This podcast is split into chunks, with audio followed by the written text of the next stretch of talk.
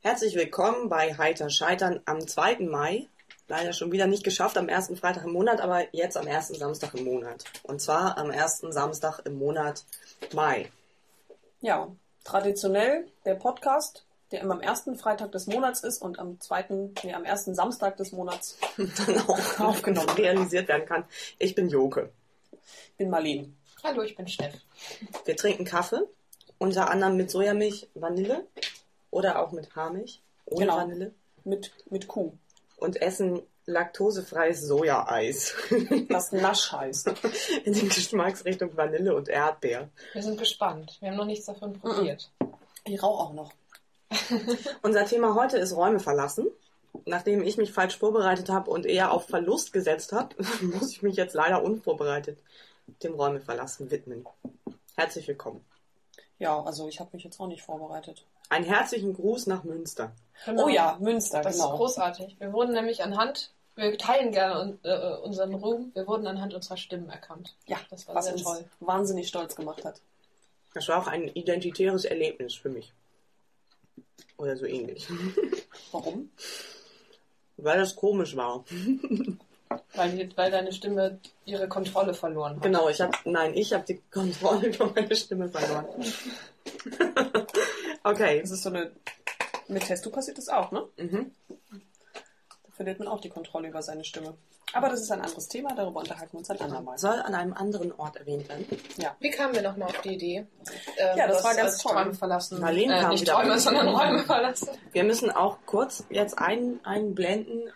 Wir haben mit meiner Großmutter gerade gegessen ja. und die hat uns mit Weißwein abgefüllt. Genau. Samstagnachmittag wird man unversehens von über 80-jährigen Damen mit Weißwein abgefüllt. Von fast 85-jährigen ja, fast Damen. 85-jährigen Damen. Und die konnte noch gerade laufen, im Gegensatz zu uns. Mhm. Und sie hat genauso viel getrunken wie wir. Sie kam gerade aus dem Tennistrainingslager von Mallorca. Ja, So ungefähr. So viel zu unseren heutigen Tätigkeiten. Ui. ja wir waren auch schon auf dem Flohmarkt. Und gestern waren wir auf dem Euromade, zumindest Jörg und ich, kann man ja auch nochmal sagen. Hm. Danach waren wir ähm, Sonnenverbrannt und fertig. ja, postoperativ fertig, Migräne geschwängert und PMS gebeutelt. Deswegen hatten wir uns dann spontan dagegen entsch äh, entsch entschieden, den Podcast zu machen, weil wir das sonst, weil es sowohl für uns eine einzige Zumutung gewesen wäre, als auch für euch wahrscheinlich dann dieses Durcheinander zu hören. Ja, und jetzt sind wir besoffen. Wir sind schön drauf. Wir sind gespannt. Ja, auf das Thema kamen wir. Das war eine ganz schöne Geschichte. Wir haben so vor uns hinsinniert bei einer Chorprobe, was wir denn für ein Thema machen könnten. Mhm. Und ein Chormitglied hat, ver hat verschreckt in die Gegend geguckt und gesagt, ich muss jetzt gehen, ich habe eine Verabredung. Und dann habe ich gesagt, Räume verlassen. Räume verlassen ist ein schöne, schönes Thema. Dummerweise habe ich dann auch nicht weitergedacht.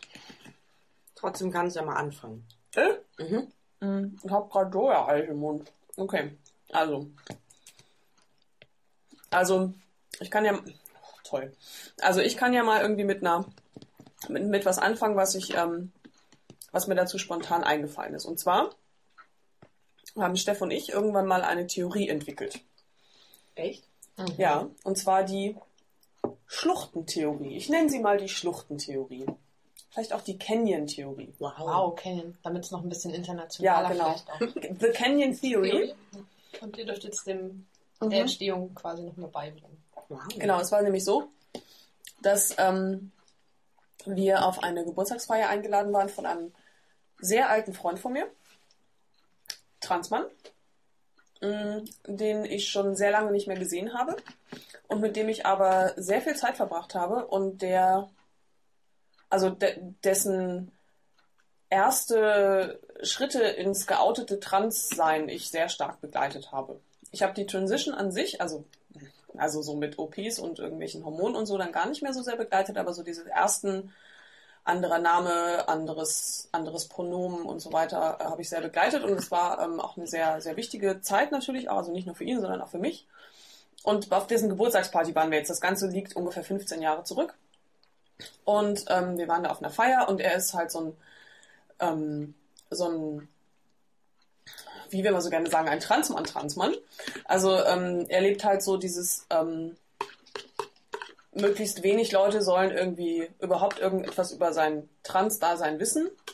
Und, ähm, und ähm, das ganze Thema wird halt irgendwie letztendlich in, außer mit ganz wenigen Leuten einfach überhaupt nicht diskutiert. Und ähm, auf dessen Geburtstagsparty waren wir und dementsprechend waren, abgesehen von Joke, Steff und mir, glaube ich, nur noch, ich glaube, eine einzige andere Person anwesend, nämlich seine Freundin, die überhaupt irgendwie von seinem Transsein wussten. Mhm. Und so kamen irgendwie Joko, Steff und ich da irgendwie als ziemliche Freaks daher. Also es war halt schon, es war eine sehr, ja, ich weiß nicht, es war so eine sehr normale Feier. So. Und ähm, die Leute waren irgendwie alle so altersmäßig irgendwie unterschiedlich. Sehr unterschiedlich und so, aber es war halt alles sehr unfreakig irgendwie, ne? So, sie hatten, also es war jetzt alles, es war alles nicht so sonderlich auffällig da so. Und dann wir dazwischen so. Und es war halt irgendwie schon, also, ja, mal ein bisschen ausholen. Also das Ding war halt irgendwie, dass ich, also mich hat irgendwie diese, diese Feier irgendwie sehr mitgenommen irgendwie und auch dieses Dortsein und so, weil, weil in der Zeit, die wir so sehr mit, eng miteinander verbracht haben, waren wir halt beide Freaks. Weil wir halt einfach beide, wir waren, ne, ich war 16 oder 17 und er war irgendwie 16 und das, wir waren beide pubertär und wir waren irgendwie in der, in der Schule und so und dann ist halt irgendwie, wir konnten uns unser Umfeld jetzt nicht so aussuchen und so und wir waren halt einfach, ähm, also was uns einfach ganz, ganz doll neben vielen Dingen, neben vielen anderen Dingen auch zusammengeschweißt hat, war halt dieses Anderssein. Und das ähm, hat unsere Freundschaft einfach sehr stark ausgemacht. Und plötzlich war ich halt auf dieser Party, zehn Jahre, 15 Jahre später, und ich war halt immer noch Freak und mein Anhang auch. Und er halt irgendwie nicht. Und das war halt irgendwie ganz komisch. Und es hat, ähm, hat mich irgendwie ähm, noch aus ganz vielen anderen Gründen einfach auch sehr mitgenommen. Aber irgendwie im, im Zuge dessen irgendwie haben äh, Steff und ich so ein Gespräch miteinander gehabt, ähm, wo es so darum ging. Also Steff hat dann irgendwann gesagt, ja, irgendwann kommt halt so dieser Punkt, wenn man so irgendeine keine Ahnung, irgend so eine queere Sozialisation mitgemacht hat oder einfach so sich einfach auf, bei bestimmten Themen einfach für quasi eine bestimmte Meinung oder eine bestimmte Lebenseinstellung entschieden hat. Die sehr stark zum Beispiel darauf ausgerichtet ist, dass das mit dem Geschlecht alles nicht so einfach ist. Mhm. So dass ähm, man einfach irgendwann an den Punkt kommt, wo man nicht mehr zurückkommt. Also wo man einfach nicht mal eben auf irgendeine irgendeine völlig beliebige Party gehen kann, weil man einfach immer ein Freak ist. Egal wie du aussiehst, egal, äh, egal wie du, wie du angezogen bist, egal über was du dich mit den Leuten unterhältst, irgendwie du bleibst irgendwie anders. Also es ist halt irgendwie so ein, ja, so ein Gefühl von, man kann irgendwie nicht mehr zurück. In so eine, in, in so eine Zeit, in der das irgendwie alles noch ging. Und ähm, und dann habe ich halt irgendwie gedacht, ja, äh, wir haben uns dann so zusammen überlegt, dass es irgendwie so ist, wie, als wenn man über so eine Schlucht gegangen ist, ohne zu wissen, dass man darüber gegangen ist, oder man läuft so einen Weg, vielleicht gar nicht so, also einfach so, man, man läuft halt irgendwie so einen Weg, so einen Lebensweg, so ganz philosophisch irgendwie, man läuft so seinen Lebensweg entlang und plötzlich dreht man sich um und man merkt irgendwie, da ist eine Schlucht. Du hast keine Ahnung, wie du über diese Schlucht rübergekommen bist, weil das war kein Sprung irgendwie. Oder vielleicht war es ein Sprung, aber du hast es nicht gemerkt. Und du drehst dich irgendwie um und du siehst plötzlich, dass du, dass du was verlassen hast und dass du auch einfach nicht ohne weiteres zurückkommst, weil jedes Zurückgehen oder jedes wieder eintauchen in, in so ein Leben einfach nicht mehr so ohne weiteres möglich ist. Das war die Theorie. Wow. Also es ist halt, klar, es ist halt relativ linear gedacht von irgendwie Lebenswegen und sowas dass natürlich manche Sachen sich immer noch weiterziehen als die anderen, aber so als Perspektive finde ich das halt extrem spannend, dass man auf einmal so, man läuft so vor sich hin und dann guckt man auf einmal zurück oder wird auf, aus irgendeinem Grund dann eben dazu gebracht, einmal irgendwie nochmal so ein bisschen irgendwie was pauschaler oder nochmal aus größerer Distanz irgendwie mal so anzuschauen und auf einmal tut sich sowas, irgendwie so sowas auf. Irgendwie, dass man denkt so, wow, ja, ich merke, das ist echt nicht mein Ding und ich merke, dass ich irgendwie mich enorm verbiegen muss oder müsste, um da irgendwie reinzupassen dann oder um irgendwie so, um das gut zu finden, was mir da vielleicht auch entgegengebracht wird oder sowas. Also es ist ja schon so ein zweiseitiges Ding. Ich merke einerseits, dass ich komisch angeguckt werde Ich merke, aber ich gucke auch komisch an. Ich bin Mhm. auch irritiert von Lebensweisen oder von diskriminierenden äh, Sätzen oder sowas. Also ganz unterschiedliche Sachen. Dass, äh, dass mich das, dass ich ja genauso ein, das sind irgendwie andere Leute und die machen irgendwie Komische, komische Sachen. Sachen. Nur, nur, dass ich halt irgendwie nicht, ich weiß nicht, ich von, ähm, naja, was, was sich im Recht des Normalen fühlt oder sowas. Ich fühle mich nicht im Recht des Normalen irgendwie, indem ich, wie ich, wie ich auf andere gucke. Ja. Also das ist mir jedenfalls spontan dazu eingefallen, zu diesem Räume verlassen Thema. Wobei ich noch mal ganz kurz, also es gibt ja aber auch, ich dachte ja, ihr meint damit dieses Ding von jetzt springe ich und kann dann nicht mehr zurück. Denn das, das gibt's ja auch, oder? Ja, ja. Ich, ähm, Also- ich finde, es ist nicht, also soweit ich mich erinnere, ist es nicht immer so dieses, ich latsch so vor mich hin und dann gucke ich mal irgendwann zurück und dann merke ich so, huch, jetzt bin ich aber an einem Punkt, wo es nicht mehr zurückgeht, sondern ich erinnere mich zum Beispiel bei Trans ganz genau daran, dass ich irgendwann gedacht habe, okay, wenn ich das jetzt mache, dann wird es was bedeuten und dann wird sich was verändern, wo ich möglicherweise nicht mehr zurückkomme zu einem Punkt, den ich vielleicht jetzt noch habe oder so. Mm, Ja, also was mir dazu auch noch eingefallen ist, damals, war eine Geschichte von, ähm, die mir von einer Freundin erzählt wurde, über eine Autorin, von der ich dummerweise gerade den Namen nicht weiß, und zwar hat die äh, ein, die schreibt so Tarotbücher. Und das ist eine Transfrau. Und ähm, diese Freundin hat mir über diese Autorin erzählt, dass die auch ähm, so beschreibt, Also die Autorin ist eine Transfrau. ja, genau, die Autorin ist eine Transfrau und ähm, dass die so beschreibt, ich habe das Buch auch hier, wenn, wenn ich nachher mal den Raum verlasse, äh, dann äh, kann ich ja mal das Buch holen und mal gucken, wie es heißt. Falls du noch zurück kannst. falls sie noch zurückkommen, genau.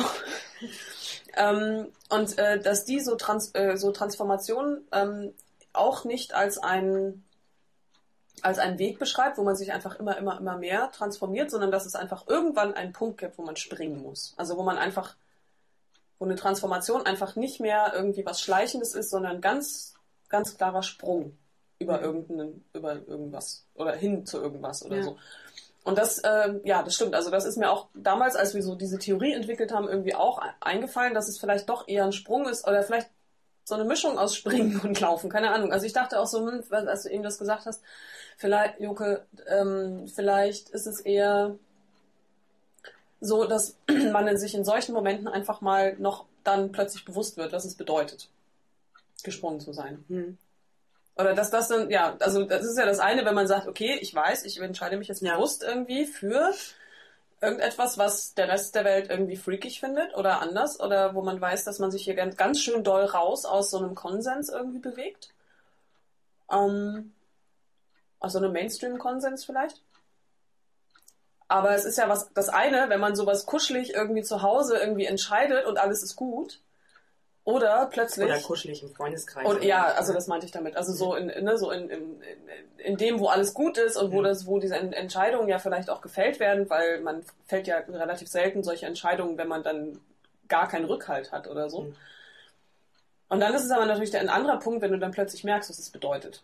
Wenn du plötzlich merkst, dass du einfach keinen Zugriff mehr hast auf Codes, auf irgendwelche auf irgendwelche äh, Zusammenhänge, auf, auf Sprüche, auf äh, Witze, auf ja, so diesen ganzen, dieses ganze soziale Geplänkel, was irgendwie auf so Partys gerne stattfindet.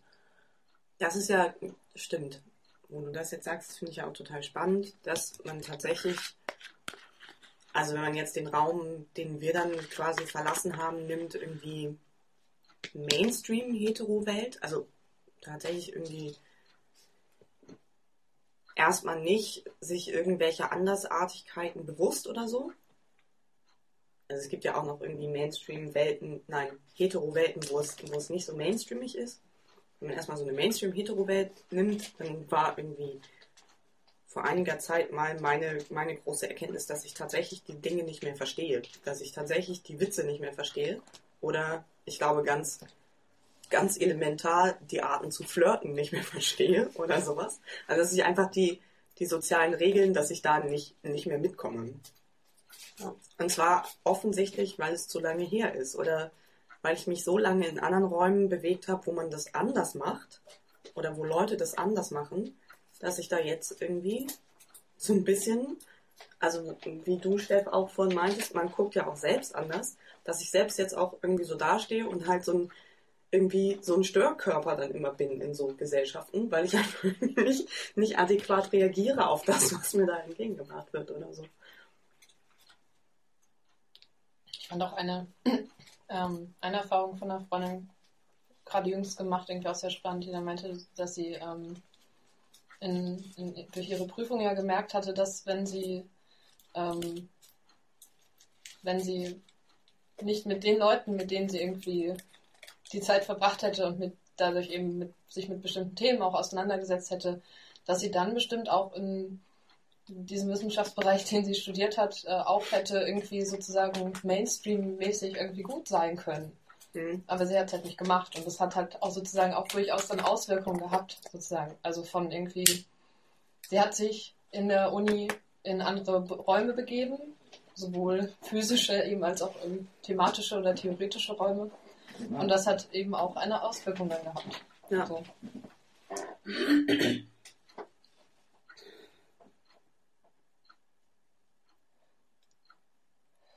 Und es hatte wahrscheinlich eine gute Auswirkung, ne? Also ich finde, bis jetzt war das Räume verlassen immer eher was Positives. Nee, ich finde es schon auch traurig. ja. Also ich finde schon auch. Ich Aber jetzt hatten wir gerade eher so die positiven Dinge. Ja, das stimmt. Aber ich finde es schon auch. Ja, also man macht es ja auch bewusst irgendwie und, und so, aber ich finde schon trotzdem, dass es, dass es auch mich irgendwie manchmal total traurig macht, weil ich schon manchmal denke, dass ich mir vielleicht auch ganz schön viel versage dadurch. Oder einfach, dass mir echt einfach manchmal, naja, ich habe mir halt irgendwie einen anstrengenden Weg gesucht, ne? Oder irgendwie was, was irgendwie also ich will das ja auch, ich will diese Anstrengung auch, aber es ist halt auch, ja, manchmal anstrengend oder verwirrend oder so. Und das ist ja nichts, wo in dem ich eben doberweise nicht weiß, wie es mal gewesen ist. So. Ja, ich weiß nicht, ich, ähm, ich befinde mich ja gerade in gutachterlicher Betreuung, was so Transsein angeht, nicht wahr? Und da, fand, da kommt natürlich auch so ganz viel mit, also übertragen, im übertragenen Sinn ganz viel mit so Räume und Räume verlassen und sich für Räume entscheiden und was will man und wohin geht man und was lässt man zurück und so weiter und so fort. Und da fand ich es total wichtig zu sehen, ähm, dass so, so ein sich etwas Anstrengendes auswählen halt nicht heißt, ich lasse irgendwie so, so easy peasy Bereich zurück und gehe jetzt irgendwie so den anstrengenden, steinigen Weg oder sowas, sondern ich habe mir diesen anstrengenden Weg ja wahrscheinlich auch ausgesucht, weil das, was davor war, auf ganz andere Art und Weise anstrengend war, was ich irgendwie nicht mehr haben wollte. Und das fand ich irgendwie ganz sinnvoll, sich das zu überlegen, dass es halt irgendwie nicht, nicht so ist, so, ach, alles wunderbar und alles irgendwie Sonnenschein und so. Und dann irgendwann springe ich und dann ist alles total fies und oh Gott, und ich bin immer nur noch irgendwie so Außenseiter. Sondern ähm, es war ja auch vorher nicht, nicht einfach. Oder es war ja vorher schon anders oder komisch. Und dann entscheide ich mich halt irgendwann dafür, einen anstrengenden Weg zu gehen, der dann auf andere Weise anstrengend ist, aber vielleicht dann irgendwie auf bestimmte Weise besser. Ja, also was mir jetzt gerade dazu einfällt, ist zum Beispiel, dass, ähm, dass ich die Anstrengung jetzt besser benennen kann. Also dass das, was ich, das, also das, was positiv sozusagen, sozusagen daran ist, ist, ähm, dass ich jetzt halt durch eine bewusste Entscheidung oder durch viele kleine bewusste Entscheidungen oder auch größere bewusste Entscheidungen, dass da auch ein, ein Benennen werden oder ein Benennen können irgendwie eine Rolle spielt. Und dass, dass das mir total wichtig ist. Also das, was vielleicht vorher eher so verwirrte Verzweiflung irgendwie ausgelöst hat. Oder irgendwann einfach an so eine Grenze kommen und einfach nicht mehr, nicht mehr, einfach dann nicht mehr, gar nicht mehr wissen, wie man irgendwie jetzt, was eigentlich los ist. ist es halt jetzt eher so ein bewusstes drauf gucken können. Sowohl auf das Positive als auch auf das, was man da vielleicht sieht. Irgendwie von außen sieht. Das hört sich so furchtbar elitär an irgendwie, ne? Fällt mir gerade so ein. Von außen sehen. Ja, so dieses Weggehen ja auch, und dann ja. drauf gucken und so. Ich meine, so, das stimmt natürlich so auch nicht, ne? Ich meine, Nee, aber ich finde, also ich finde, man, ich finde es nicht so elitär, weil du hast dir, man, man wird sowohl irgendwie in Positionen gesetzt, als auch, dass man sich diese Position nimmt oder findet, ähm, die sich nun mal irgendwie, wenn man es jetzt auf einer Landkarte oder sowas sehen will, vielleicht eben ein bisschen an manchen Stellen weiter weg von irgendwie Mainstream-Ideen befindet, sozusagen von so einem Art Mainstream-Zentrum. Und ähm, von dort aus hast du einfach eine andere Sicht. Es muss nicht irgendwie, ähm, es muss ja nicht die bessere Sicht sein oder sowas, aber dadurch, dass du schon mal irgendwie irgendwie weiter weg bist oder auf jeden Fall eine andere Distanz dazu hast, verhältst du dich auch anders dazu und wirst auch wiederum anders wahrgenommen und so. Und ich, also ich finde das nicht so editär. Es kommt, ich finde, es wird, werden einem, man wird ja mit bestimmten Sachen dann auch konfrontiert und ähm, dadurch wird man dann eben auch sensibler, was sowas angeht. Es ist wahrscheinlich eher positioniert. Also wenn du sagst, du kannst Sachen besser benennen, dann liegt es vielleicht daran, dass du dir des Punktes, an dem du stehst, besser bewusst bist oder so. ja. Vielleicht, weil du den Schritt gemacht hast, von bestimmten Sachen wegzugehen und dich woanders hinzustellen. Ja, aber so, ich finde schon, trotzdem, ja. Also natürlich, irgendwie ähm, befinde ich mich natürlich auch wieder in anderen Dingen, in denen ich dann auch ausgesetzt bin und so. Und das fühlt sich dann gar nicht, gar nicht elitär an. Aber dieser Gedanke von, ich stehe irgendwo und ich kann das irgendwie, ich kann auf was anderes drauf gucken, was ich als Mainstream wahrnehme und wo ich so am Rand stehe. Das ist ja schon eine ziemlich elitäre Sichtweise. So. Aber findest du, du guckst drauf? Manchmal schon. Manchmal, also wenn ich manchmal so äh, mich, also mal so klassisch, so jetzt zum Beispiel diese Party oder so, ja, wo ich dann Mhm. irgendwie so drauf gucke und denke irgendwie, ich kann so Strukturen erkennen und ich kann irgendwie so das Miteinander erkennen und so. Und ich habe mir auch Strategien überlegt, wie ich da irgendwie nicht mitmachen muss. Aber vielleicht handelt es sich dabei eher um so Überlebensstrategien. Und dann ist es vielleicht okay, ähm, das zu checken. Ja, aber es ist auch, ich finde es trotzdem elitär. Also es kann ja okay sein. Ich finde es, also es ist für mich auch eine Überlebensstrategie, aber es ist auch eine elitäre Überlebensstrategie. Damit verwehre ich mir zum Teil zum Beispiel auch, da wirklich reinzutreten und da Mhm. irgendwie Leute vielleicht auf eine ganz andere Art und Weise zu erfahren oder zu sehen, weil ich Strukturen erkenne und die, erstmal nur die sehe. Hm. Okay. Ich sage ja nicht, dass es Mhm. grundsätzlich scheiße ist. Ich Mhm. finde es nur auch, dass man auch schon vorsichtig sein muss so mit so, Ja. mit so, mit so einer Idee. Das stimmt schon.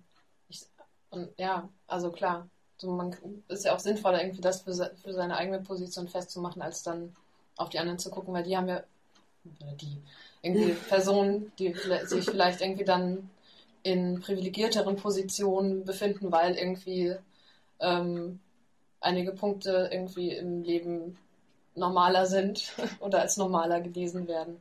Ähm, darüber halt nicht dringend irgendwie reflektieren müssen oder sich dann nicht verteidigen müssen. Es geht ja auch darum, dass man was verteidigt und darüber dann vielleicht sich manchen Sa- Sachen erstmal bewusst werden muss oder bewusst wird.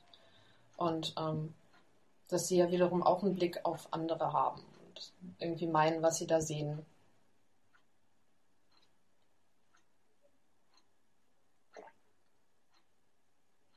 Hm.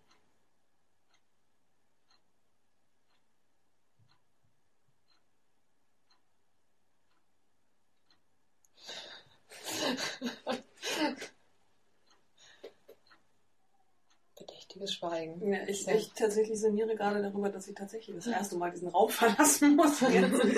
Der Podcast läuft noch keine 15 Minuten und ich muss schon gehen. Ja. Marlene, es war schön mit dir. Ja, mein Liebes, Ja. ne? So, Katy Perry, ne? Habe ich ja gehört, die furzt gern auf der Bühne und häufig. Ich gerade neulich in der Mädchen oder so gelesen. Naja. Naja, okay. okay. Ähm, ich wollte gerade mal fragen, ob wir vielleicht noch einen Tee trinken wollen. Dann müssen wir wahrscheinlich. Naja, nee, das geht nicht mit dem Wasserkocher. Wir können doch den Wasserkocher nach draußen bringen. Ja, dann würden noch mehr Leute den Raum verlassen. Irgendwie müssen wir diesen Podcast schon noch bestreiten. Muss mal lehnen jetzt. Oder wir halten ihn an. Das würde auch nicht nee, das gehen. geht nicht. Das ist ja ein Live-Podcast. As live as possible. ja, so. so. Ähm, was mir zu Räume verlassen ähm, sofort eingefallen ist, ist, ähm, ist diese Outing-Geschichte bei meiner Tante, ne? also, die muss ich jetzt nochmal erzählen. Es war das Trans-Outing. Eins von den vielen Outings, nein. es war das Trans-Mann-Outing bei meiner Tante. Ähm, und meine Tante ist so vom Typ her, die ist auch schon etwas älter. Ich glaube so in ihren 70ern, so Mitte 70 oder so. Ist so eine alte Feministin irgendwie. Keine Ahnung. Ich weiß gar nicht, was das. Die ist so eine, ich glaube, die ist so eine echte, ähm, ja, so wir Frauenfeministin irgendwie, ne? Schon. Und der habe ich also erzählt, so hier trans und jetzt neuer Name und ich bewege mich jetzt so gerade auf den offiziellen Wegen und versuche jetzt eine Namensänderung zu machen und so. Und dann ist es vielleicht auch mal langsam Zeit, irgendwann dann auch mal so Teile der Familie einzuweihen. Und ich dachte halt, so wie das vielleicht ist, wenn man sich so outet vor der Familie, ich dachte halt, es passiert bestimmt irgendwas Schlimmes. passiert aber eigentlich gar nichts Schlimmes. Und ähm, ich wusste natürlich nicht, wie die einzelnen Leute darauf reagieren und meine Tante hat halt ganz besonders lustig darauf reagiert. Und zwar war so das Erste, was sie sich so, ähm, was sie so an Gedanken darüber hatte oder wo sie sich so Sorgen gemacht hat, war dann, da hat sie dann zu mir gesagt, mit wem redest du denn dann noch? Und ich habe das erst nicht verstanden. Und dann ging es halt darum, dass sie sich darum Sorgen gemacht hat, mit wem ich jetzt so meine Probleme aus, auseinander pflücken kann Mhm. und mit wem ich mich so unterhalten kann, wenn ich dann jetzt ein Mann bin. Weil ich ja wahrscheinlich dann, also weil ich sozusagen Frauenräume verlasse Mhm. und mich dann halt nicht mehr so auf dieser Frauenebene mit anderen Frauen über so Frauenprobleme unterhalten kann. Dann aber halt wahrscheinlich auch nicht halt ob, aufgrund meiner Sozialisation jetzt auch nicht dann derjenige bin, der sich dann so mit Männern zusammensetzt und dann da meine Probleme kläre oder keine Super, Ahnung. mit den paar Hetero-Kumpels dann mal so Genau. ein Sixpack unter den Arm klemmen Und und, dann, mal so Jungs, ich muss euch mal was sagen, ach, mir geht's scheiße. Oh. Alles klar, Prost. genau, das konnte sie sich wahrscheinlich auch nicht so gut vorstellen. Und dann war das halt für sie so ein total großes Problem, so als Transmann so völlig allein auf der Welt. Niemand mehr da, um die Probleme zu klären. Und ich werde vereinsamen und total unglücklich werden. und da war so das, das fand ich so total spannend, weil das halt so ein, so ein Rantragen an mich war von Räume verlassen, was ich so noch nie überlegt hatte, was mir auch nie in den Sinn gekommen wäre, weil ich einfach nicht so ein, nicht so ein Nutzer von Frauenräumen bin, wie sie das wahrscheinlich versteht. Wo ich aber dann im Nachhinein sagen würde, okay, natürlich hat sie auf so eine bestimmte Art recht. Ja. Denn natürlich verlasse ich Frauenräume ganz doll. Auch wenn ich sie vielleicht vorher nicht genutzt habe, war ich ja doch irgendwie, war ich ja doch Teil von bestimmten Räumen und Leute haben anders mit mir gesprochen oder haben anders sich auf mich bezogen oder so, ähm, als sie es jetzt vielleicht tun. Würde ich auch sagen. Auch, auch die ähm, Personen irgendwie, die in deinem Leben sind und waren, ähm, mit wem du auf welche Art und Weise dann über Themen redest oder wie die einzelnen Leute dann damit umgehen, machen ja irgendwie ist ja auch dann auch so, dass manche Sachen leichter besprechbar sind oder auch nicht. Also das hat ja dann auch Auswirkungen. Ja. Ich, also die, die Frage sozusagen auf anderer Ebene, wenn man es jetzt nicht nur so sieht, dass du jetzt irgendwie nicht mehr in ins Frauencafé endlich irgendwie und weiteres Nee, oder mein, keine Ahnung, meine Tante hat so einen, so einen Kegelclub oder sowas. Keine Ahnung, ob sie sowas meinte. Ja. Ja. Oder halt sowas, ähm, ja, keine Ahnung, was wir dann ja hatten, als wir so Freundinnen von Marlene in Berlin besucht haben. Jetzt muss ich mal kurz aufstehen. Marlene ist wieder da. Du hast zurückgefunden. Ich habe zurückgefunden, ja. Wow. Toll. Die so sehr hetero sind, ähm, bei denen irgendwie so völlig klar ist, so Geschlecht, das ist so eine Sache gegeneinander und man versteht sich halt unter Frauen und teilt sich mit unter Frauen und was so Männer angeht, das sind so halt irgendwie diejenigen, äh, mit denen man entweder Sex hat oder gegen die man irgendwie, in, irgendwie intrigieren muss oder so. Also die irgendwie hauptsächlich dazu da sind, einem das Leben schwer zu machen. Männer. Ja, wirklich, nein. Gegen die man sich verbündet. Ja, gegen die man sich nämlich auch verbündet mit anderen Frauen und so. Und dann ist da plötzlich jemand im Freundeskreis, der wechselt dann sozusagen die Seiten und wird halt, dem hat man halt vorher ganz viel erzählt, auch so von so Frauensachen. Und dann ist er plötzlich so ein Verräter sozusagen, weil er irgendwie jetzt plötzlich zu den Männern gehört. Fand ich zum Beispiel auch sehr spannend. Es wäre auch nie irgendwas gewesen, was mir von alleine gekommen wäre, aber offensichtlich ist das so was, was anderen Leuten, was andere Leute sehr spannend finden daran. Oder problematisch oder sowas. Also was ich spannend finde an dem nicht mitkriegen, dass man, also danke sehr, noch einen neuen Cover. Also was ich spannend finde, ist, dass, ähm, dass ich halt nicht mitgekriegt habe, dass ich bestimmte Räume verlassen habe, weil ich sie entweder vorher nicht genutzt habe oder sie mir halt vorher nicht aufgefallen sind. Mhm. Und das mit dem Auffallen, das finde ich schon total spannend. Also dass Leute sich halt plötzlich anders auf mich beziehen oder bestimmte Sachen halt nicht mehr so einfach geklärt werden oder bestimmte Themen nicht mehr angesprochen werden oder dann dafür vielleicht andere Themen angesprochen werden total lustig ist ja irgendwie zum Beispiel, was, also was ich persönlich total lustig finde, ich spiele ja Schlagzeug, ich habe so einen Schlagzeuglehrer, den kenne ich schon seit oh, schon seit Jahren, weil ich schon so lange Schlagzeugunterricht habe. Danke, seit sieben Jahren. Wurde hier so fliert. ähm, und der hat mich halt auch so vor Transition noch mitgekriegt und ich habe mich auch lange nicht geoutet, sondern habe ich mich äh, peu à peu maskulinisiert, habe aber nicht gesagt, so hier jetzt sag mal irgendwie Joke und sag mal R oder sowas, sondern das kam erst sehr spät, wo ich das eigentlich sonst an anderen Stellen schon gemacht hatte, weil ich das da einfach nicht so wichtig fand, weil ich da irgendwie einmal die Woche war. Irgendwann hat es dann doch genervt, weil es so ab, ab von meiner Realität war. Dann habe ich das gesagt.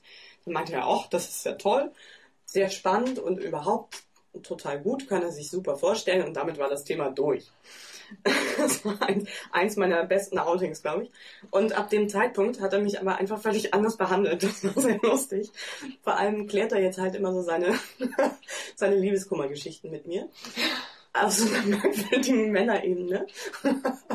Das hat er vorher nicht gemacht. Hm, Ich bin noch so ein bisschen überfragt, aber es ist schon okay.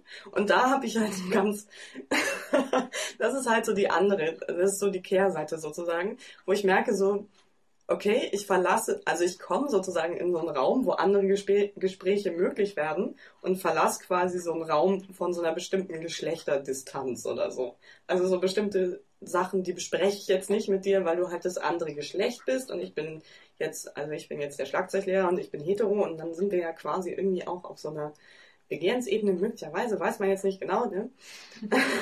Keiner jetzt auch nicht, nicht jeder schwul oder lesbisch sein.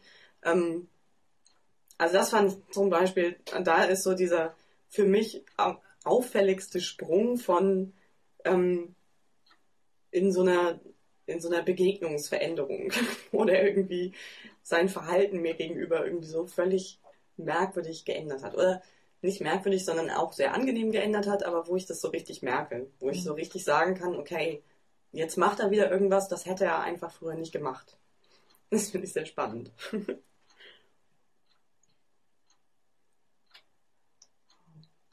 wow. Das ist ja so die, das ist jetzt eher in Räume eintreten, ne? So, ähm, was ja auch immer Mhm. gerne erzählt wird, ist so, so von Transmännern, die parsen. Wenn sie dann plötzlich so auf irgendwelche Typen stoßen und die parsen da und die machen dann mit denen zusammen sexistische Witze. Mhm. So. Das ist ja immer so eine Geschichte, die gerne erzählt, womit dann Transmänner auch gerne mal Probleme haben. Was ja auch gut ist, dass sie plötzlich sozusagen, ja, dass sie halt plötzlich sich damit auseinandersetzen müssen, dass sie hineingezogen werden in so ein soziales Miteinander, wo dann, wo man dann ja auch überhaupt nicht darauf vorbereitet wird, wie man da jetzt mit umgehen soll.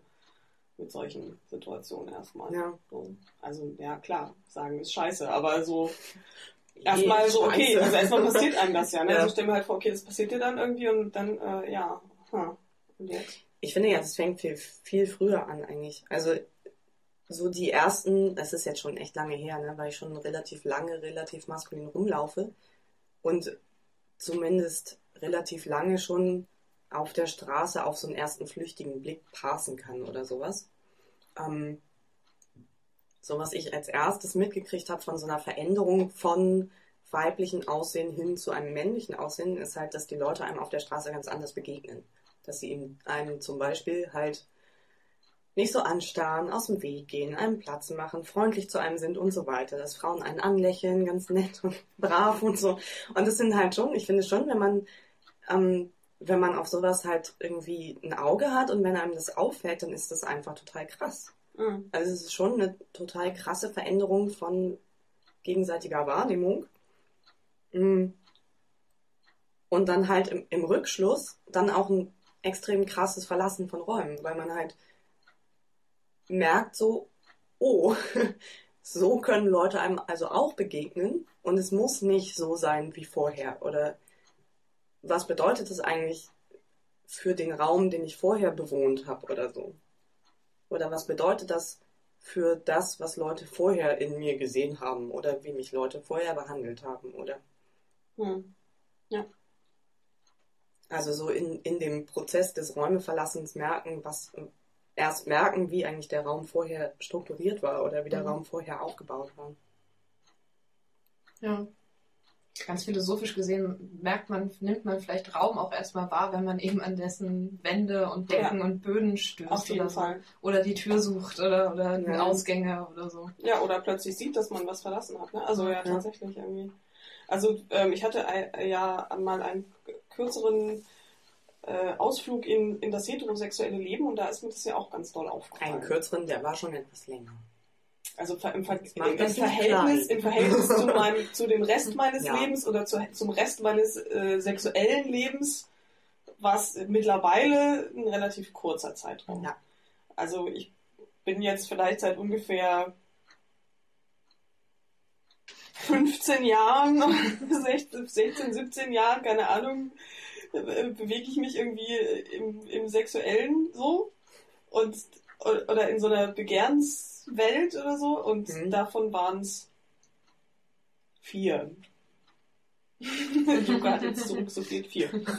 Also schon das meine ich mit kürzer jetzt, ne? Also so mh, hm, prägend, aber trotzdem nichts, was mich jetzt so total ausmacht oder so. Mhm mehr als alles andere. Oder deut also ich würde sagen, der Rest der Zeit macht mich mehr aus. Oder, macht, ja. oder so. Keine Ahnung, ich will mich jetzt auch nicht irgendwie weiter in die Scheiße reden. Ähm, aber was ich da nämlich auch sehr spannend fand, war, waren zwei Sachen. Das eine war das klassische, das habe ich glaube ich auch schon mal hier am Podcast erzählt, so dieses klassische, man wird so aus Homo-Kreisen rausgekickt. Mhm. Also man wird so als Nestbeschmutzer nicht mehr angerufen und so. Das war so das eine. Und was aber auch passiert ist, ist eben, und das war für mich extrem krass, ähm, dass meine Mutter halt so total ähm, positiv auf diese Beziehung reagiert hat. Was sie halt vorher nicht gemacht hat, was ich halt aber für normal gehalten habe, also weil ich es da mhm. nicht anders kannte. Und dann so quasi, weißt du, postbeleidigt. Also ich war so total sauer, weil sozusagen all dieses wie geht's denn deinem Freund, bla bla, irgendwie. Oder so ein Interesse daran irgendwie einfach vorher überhaupt nicht da gewesen ist. Und, und ich da erstmal mir bewusst geworden ist, sozusagen, was, ähm, äh, ja, auch dieses Ding von irgendwie, ne, was für ein, was für eine Vorstellung oder was für eine Idee von dem, was so mein Leben ist, irgendwie macht es aus, mit wem ich zusammen bin. In so nahem Umfeld schon. Abgesehen von so Dingen wie es, es gibt einfach nicht die Sekunde Überlegung, sage ich jetzt meine Freundin hm. oder sage ich es nicht. Wenn ich irgendwo. Also sage ich hm. irgendwie, nenne ich das Geschlecht meiner Beziehung oder nenne ich es nicht. Weil ich weiß, dass es einfach ähm, das ausmacht. Wenn ich das sage. Anders, wenn ich eine Hetero-Beziehung bin und dann einfach von meinem Freund rede, dann macht das halt erstmal, äh, da, da, da, da bricht nichts ja. oder so. Ja. Wobei das ja jetzt mittlerweile auch schon wieder alles noch viel komplizierter ist. Ja. Bei Es mir bricht da schon was, wenn ich jetzt von meinem Freund rede. Was? Bei Ja, mir bricht da schon was, wenn Ja, das ist ja dann, genau, das ist ja dann nochmal was anderes. Stimmt, bei dir ist es dann wahrscheinlich nochmal umgedreht irgendwie, dir glaubt das dann keiner, ne? Ja, oder ich werde dann von einem schwulen Basketball äh, Freund irgendwie gefragt, ob ich, ob ich jetzt irgendwie, ob er jetzt Angst haben muss, dass ich sozusagen in seinem Gewässer irgendwie fische. ob das nicht irgendwie klar aufgeteilt worden sei. Also so halb ironisch von ähm, sozusagen Lesben, Lesben, Schwule, Schwule und sowas, klar aufgeteilt, da, da vermischt sich da nichts. Da muss man nicht Angst haben, dass da jetzt irgendwie sozusagen so verhältnismäßig. Also dass so, es gibt so die Heteros und dann gibt es unter den Homos und das gleicht sich dann sozusagen, als ob ich, als ob ich das Gleichgewicht so ein bisschen Ah, durcheinander gebracht hätte. Also, du meinst, er dachte jetzt, du würdest dir irgendwelche schwulen Männer suchen, oder? Nein, ich, ich glaube, er hat das so ein bisschen pauschalisiert dann. Was? Wir wir müssen ihn daraufhin mal fragen, was er da eigentlich genau gedacht hat. so aus soziologischer. Naja, ich meine, es würde ja so oder so ähm, das Gleichgewicht auseinanderbringen. Wir bringen eh schon das Gleichgewicht. Wir bringen eh alles irgendwie. Ja. Also wenn man mal allein ja, das ist ja. schon. Das ist schon echt Gleichgewicht voll gestört. Ja.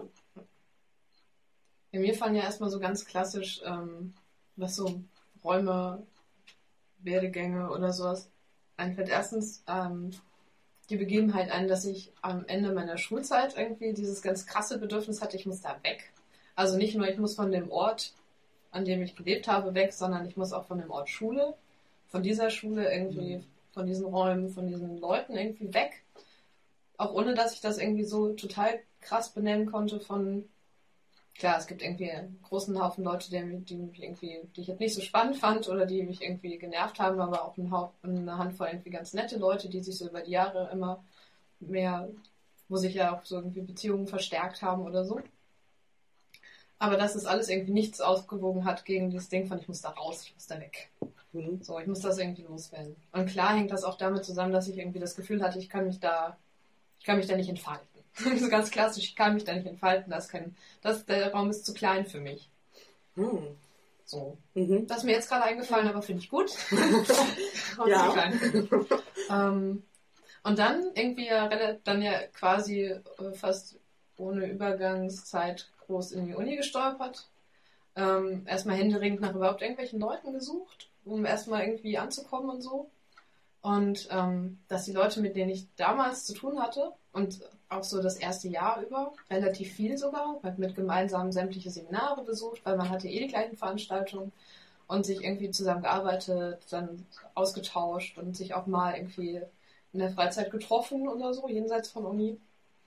Ähm, und dass ich sozusagen mit denen halt gar keinen Kontakt mehr habe. Und, ähm, das ist aber halt auch sehr damit einherging von, als ich am Anfang so in diesen ganzen Gender- und Queer Studies Bereich reingegangen bin oder so das allererste Mal so Kontakte hatte, hatte ich, hat bei mir auch total die Freak-Lampe beleuchtet. So.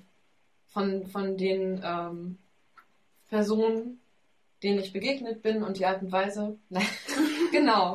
Joke, ich bin Joke begegnet, dachte mir, was für ein Du dachtest, die anderen sind so Freaks alle. ja, oder? genau. Das da war halt irgendwie so, oh Gott, sind das Freaks? Oder, oder irgendwie so krass, weil das, also, weil das tatsächlich irgendwie ähm, Ausdrucksweisen waren von sich, von Persönlichkeit, die ich so nicht kannte.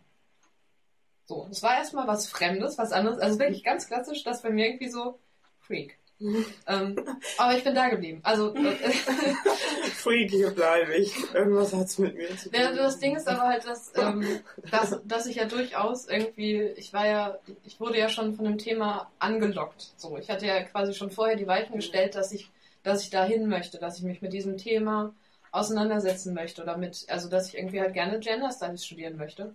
Und ähm, bin halt dann ja auch ziemlich schnell irgendwie in verschiedenste Räume gelangt, sei es dann irgendwie Fachschaftsrat oder ähm, dadurch, dass es ja alles viel auch im Schwulenreferat stattgefunden hat, so der Ort, wo sich, äh, wo so Treffen stattgefunden haben und so, ähm, hat ja einfach auch schnell ein Gefühl von Wohlfühlen, Wellness, ähm, Wellness. stattgefunden. Also dass ich einfach so dachte, ähm, dass ich diese Menschen, denen ich dort begegnet bin, einfach sehr schnell sehr hoch schätzen gelernt habe. Ja. und ähm, halt sozusagen auch mich da drin irgendwie deutlich mehr wiederfinden konnte, eben als an anderen Stellen. Aber ich auch gleichzeitig gemerkt, die Abneigung irgendwie der Leute, mit denen ich angefangen hatte, die einfach, die schlichtweg als jung, aber konservativ äh, benannt werden können von, viele hatten schon Ausbildung vorher gemacht, bevor sie angefangen haben zu studieren, die hatten ganz klare Perspektiven, wie sie irgendwie dieses Studium rumbringen wollen. Die machen das mal, haben das irgendwie auch zum Teil gemacht, um einfach im Beruf nochmal bessere Aufstiegsmöglichkeiten zu haben und so. Mhm. Also ganz klar, viele mit BWL, VWL Schwerpunkt und sowas. Ähm, Du meinst jetzt bei Soziologie? Oder? ja, bei Soziologie. Okay. Und ähm, das war irgendwie so, das war so ganz klar. Also ich hatte auch einfach gemerkt, ich kann das gar nicht. Ich kann, ich kann nicht diese Brücke sein über diese Kluft. Also ich kann das nicht, ich kann das nicht leisten, wenn, wenn ich irgendwie, wenn man sich nicht, wenn es nicht gegenseitig Interesse gibt, sozusagen irgendwie über diese Kluft zu kommen, dann findet man ja auch keine, findet man schwer irgendwie Verbindungen zueinander. Und ich habe halt schon gemerkt, dass ich sozusagen diesen Raum verlassen habe. Aus, diesen, aus dieser Anfangszeit von irgendwie, das ist eine Gruppe gewesen, die halt relativ konstant auch erstmal so erhalten war und war, auch, war ja auch gut, aber ich wusste einfach, dass es nicht, also ich habe einfach gemerkt, dass ich das sozusagen, dass ich das Leben, dass ich irgendwie diese Schizophrenie oder Ambivalenz irgendwie mich gleichermaßen in beiden zu bewegen, nicht gewährleisten konnte. So. Mhm. Wobei ich ja glaube, dass, es, dass man halt eh in verschiedenen Räumen lebt. Gerade, Ja. gerade das mit Freunden finde ich total spannend, weil ich ja nur irgendwie tatsächlich noch gute Freundinnen aus Schulzeiten habe, wo ich sagen würde, wir haben gemeinsame Räume verlassen, alle, und haben aber offensichtlich andere Räume wiedergefunden oder sowas. Mhm. Kann ja vielleicht sowas sein, oder?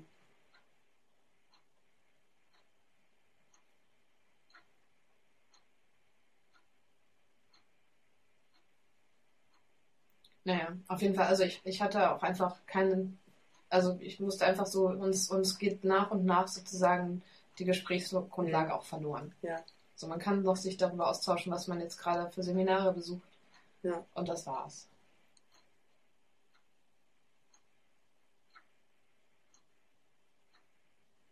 Tja. Und innerhalb der letzten fünf, sechs Jahre bin ich jetzt. Bist du selbst Ich so bin ein Freak? Freak. Ach so. Ich bin ein Freak. Mist, Steff, jetzt, jetzt kannst du nicht mehr zurück. Nein. Mist. Bist du im Freak Raum. Freak Raum. Freak Raum. Der Freak Raum. Ja, AD Frauenräume, jetzt kommen die Freak Räume. Ja. Ich habe gerade festgestellt, dass, oder überlegt, ob es, dass es bei mir ja so ist, dass ähm, also der, der Beginn der Auseinandersetzung mit Gender- und Queer-Themen sowohl im theoretischen als auch im praktischen haben ja so am Ende meines Studiums und nach Ende meines Studiums angefangen. Und auch das Alltagsleben dazu, das passende Alltags Alltagsleben dazu, ähm, hat sich so in der Zeit ähm, entwickelt. Und ich habe das da dann gleich ganz konsequent durchgezogen und habe gleich mal nicht nur einen Raum verlassen und nicht nur eine Wohnung verlassen und nicht nur eine Straße verlassen, sondern gleich eine ganze Stadt verlassen. also ich habe ja tatsächlich ähm, Hm? in, in Berlin überhaupt keine aktivistischen, politischen Aktivitäten gemacht. Stimmt. Und ähm, das kam alles erst in Hamburg und ich habe quasi wirklich Hm. die, also den Raum wirklich komplett woanders gesucht und auch gefunden. So. Und das äh, macht das dann immer sehr spannend, wenn ich dann nach Berlin gehe, äh, was mir ja sehr am Herzen liegt, äh, wo ich aber sozusagen die, die Leute, die ich da treffe, äh, sind tatsächlich irgendwie, ähm, ja, da merke ich halt schon, da habe ich einfach auch mehr verlassen als einfach nur eine Stadt, sondern und auch nicht nur ein soziales Netz, was natürlich immer einzigartig ist, sondern auch einfach Themen. Das muss man ja nicht machen. Man kann ja eine Stadt verlassen und die Themen trotzdem nicht so krass müssen, müssen Mhm. nicht so krass wechseln.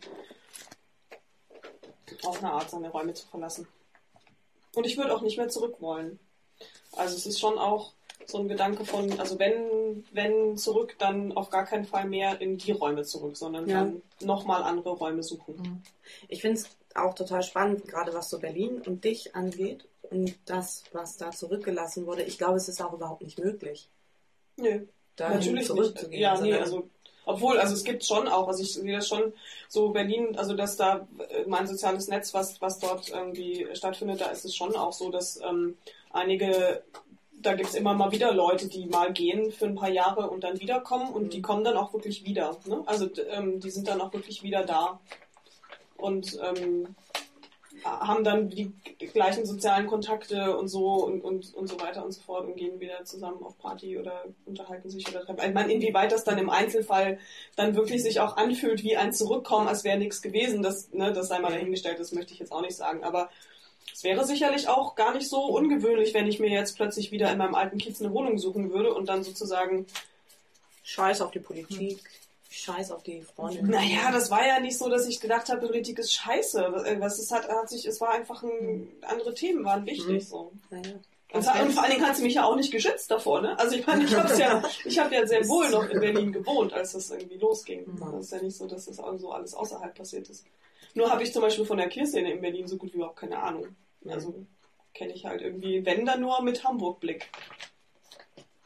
Weitestgehend. Also mit ein bisschen Ausnahmen, so ein bisschen Kings of Berlin, so ein bisschen äh, fatal Mitmachshow von den Kings of Berlin und so, also eher so die Ecke. Café Fatal so als mehr sozialer Treffpunkt und so. Ähm, aber so, was weiß ich, Queerleben-Konferenz, lange nach der Gender Studies, keine Ahnung, so diese ganze Ecke, diese ganzen Gender Studies-Leute, die kenne ich alle überhaupt nicht. Hm. Hm. Ich kenne irgendwie definitiv mehr Leute, die in Hamburg Gender Studies studiert oder studiert, äh, studiert haben oder studieren, als in Berlin. Und das, obwohl ich in Berlin studiert habe und nicht in Ja. Hamburg.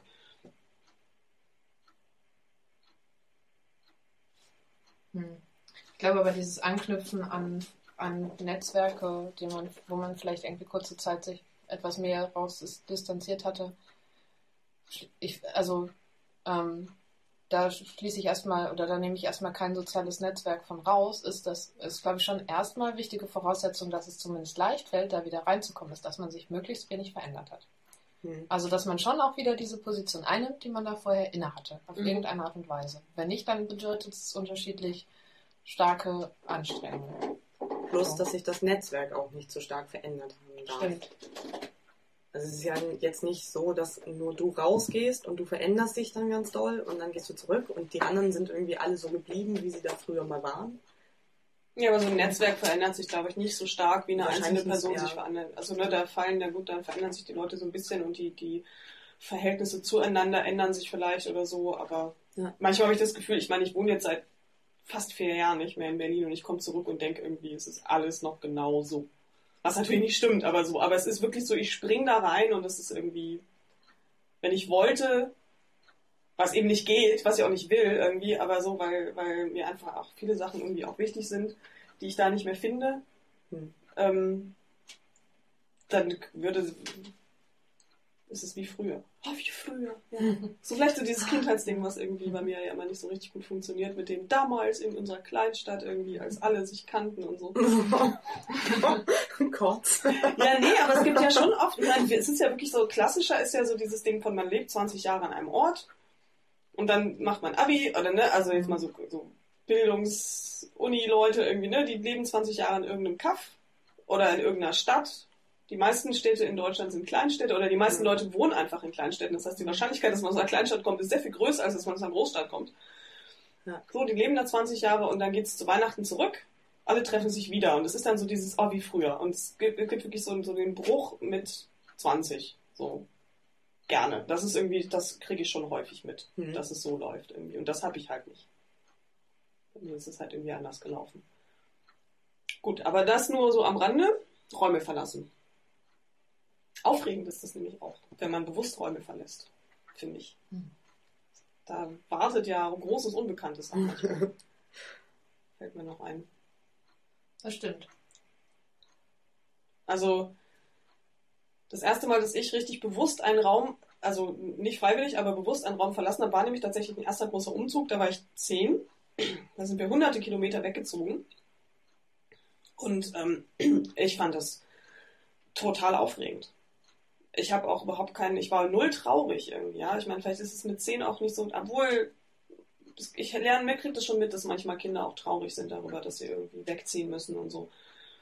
Ähm, ich war überhaupt nicht traurig, ich fand das alles aufregend, nicht weil es irgendwie, weil ich keine Freunde hatte oder so gar nicht. Es war einfach nur, ich fand es viel spannender, irgendwie so ah, neue Stadt. Und es gibt ja auch so viele Bücher irgendwie, ne, die sich damit beschäftigen, dass irgendwelche Leute irgendwo anders hinkommen nach einem Umzug und so ganze Kinderromane und Serien fangen ja damit an, irgendwie, dass irgendjemand irgendwo neu hinkommt. Ne? Beverly Hills zum Beispiel nicht, dass es das damals schon gegeben hätte. Fällt mir nur dabei so ein. Ja, das ist, da geht's, geht's auch dazu, geht's auch darum, dass ein Zwillingspaar neu in die Schule kommt und so. Also das ist ja so ein ganz klassisches Thema und das war so das, was ich spannend fand irgendwie so. Das fand ich alles ganz toll und ich war, ich war mir sicher, es wird alles ganz aufregend und neu und ich kann das alles so total bewusst erleben irgendwie und so und naja, war voll scheiße, um das noch abzuschließen. Der Eintritt in die neuen Räume war extrem ätzend. Ich habe nämlich leider den falschen Dialekt gesprochen. Scheiße. Das war dumm. So. Ja, was passiert, wenn man Räume verlässt, in einen neuen Raum eintreten will, voll aufgeregt ist und dann hat man irgendein Manko. Genau, und das Manko Scheiße. war. ich habe, das war schon mal ganz doof. Ja. Genau. Aber es war trotzdem natürlich, das hat mich ja nicht abgehalten. Ich habe hm. keine Angst vor neuen Räumen tatsächlich irgendwie. Ich finde das spannend immer noch. Das große Unbekannte interessiert mich tatsächlich doll. Und tatsächlich neige ich dazu, dann auch ähm, den Verlust auszublenden. Und erstmal mich auf das Neue zu konzentrieren und jetzt nicht so, dass vielleicht passieren mir deswegen dann auch so Dinge wie auf so einer Party, wo ich dann plötzlich da sitze und denke, boah, was ist aus uns geworden? So. Wenn ich groß bin, werde ich auch Spießer. Vernunft ist der neue Punk. Ich zitiert jetzt Werbesprüche. Junge sagt jetzt gleich hier vom Hocker. Nein, ich halte dich fest. Danke. Ja, also das nehme ich auch noch, dass das neu spannend ist, neue Räume zu betreten. Hm. Und dann den Verlust über die verlassenen Räume zu schmälern.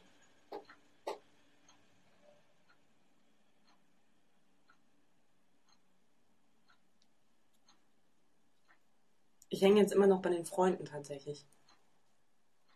Denn das ist so ein, ähm, und wo du jetzt noch sagst, Verlust, das finde ich, ist zum Beispiel so ein total trauriges Räume verlassen, wenn man so mitkriegt, so, da hat mal irgendwann was funktioniert und dann geht es so nach und nach verloren, weil man halt je Räume verlässt. Weil man sich je irgendwo anders entwickelt. Und dann merkt man so, oh, es wird immer weniger und es wird immer weniger und Das finde ich manchmal echt furchtbar. Das wäre dann so der, der mitgekriegte Verlust. Mhm. Räume verlassen. Aber jetzt meinst du jetzt so Räume verlassen eher im Sinne von auch so älter werden und andere Dinge im Leben sind wichtig. Egal, glaube ich. Ich glaube, das geht bei vielen Räumen so. Es gibt ja schon auch nochmal ganz unabhängig von so einem zum Beispiel aus einem queeren Zusammenhang oder sowas, irgendwie so ein bewusstes, okay, ich trete aus aus bestimmten Kontexten. Auch noch so ein, okay, mein Leben ändert sich halt und ich mhm. bin halt einfach nicht mehr in der Schule ja. oder ich studiere halt einfach nicht mehr ja. und so. Und dadurch sind andere Sachen wichtig und so. Ja, wobei ich glaube, also zum Beispiel in meiner Stufe sind, glaube ich, einige schon, die so so Freundesnetzwerke danach noch total doll aufrechterhalten haben. Nach dem Abitur. So wie du. Nee, das, das, das kann man ja so nicht sagen. Ich habe das ja nicht. Mein, meine Freundesnetzwerke waren ja auch in der Schulzeit nicht so schulisch monokulturell oder so.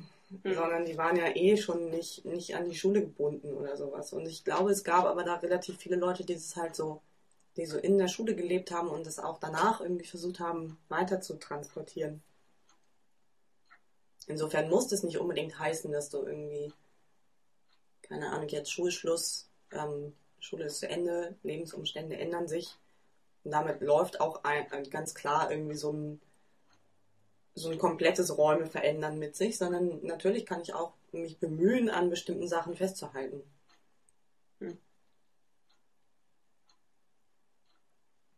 Auch wenn vielleicht irgendwie die äußeren Gegebenheiten sich ändern und ich deshalb irgendwie die Sachen anders bauen muss, damit das und das bleibt. Also.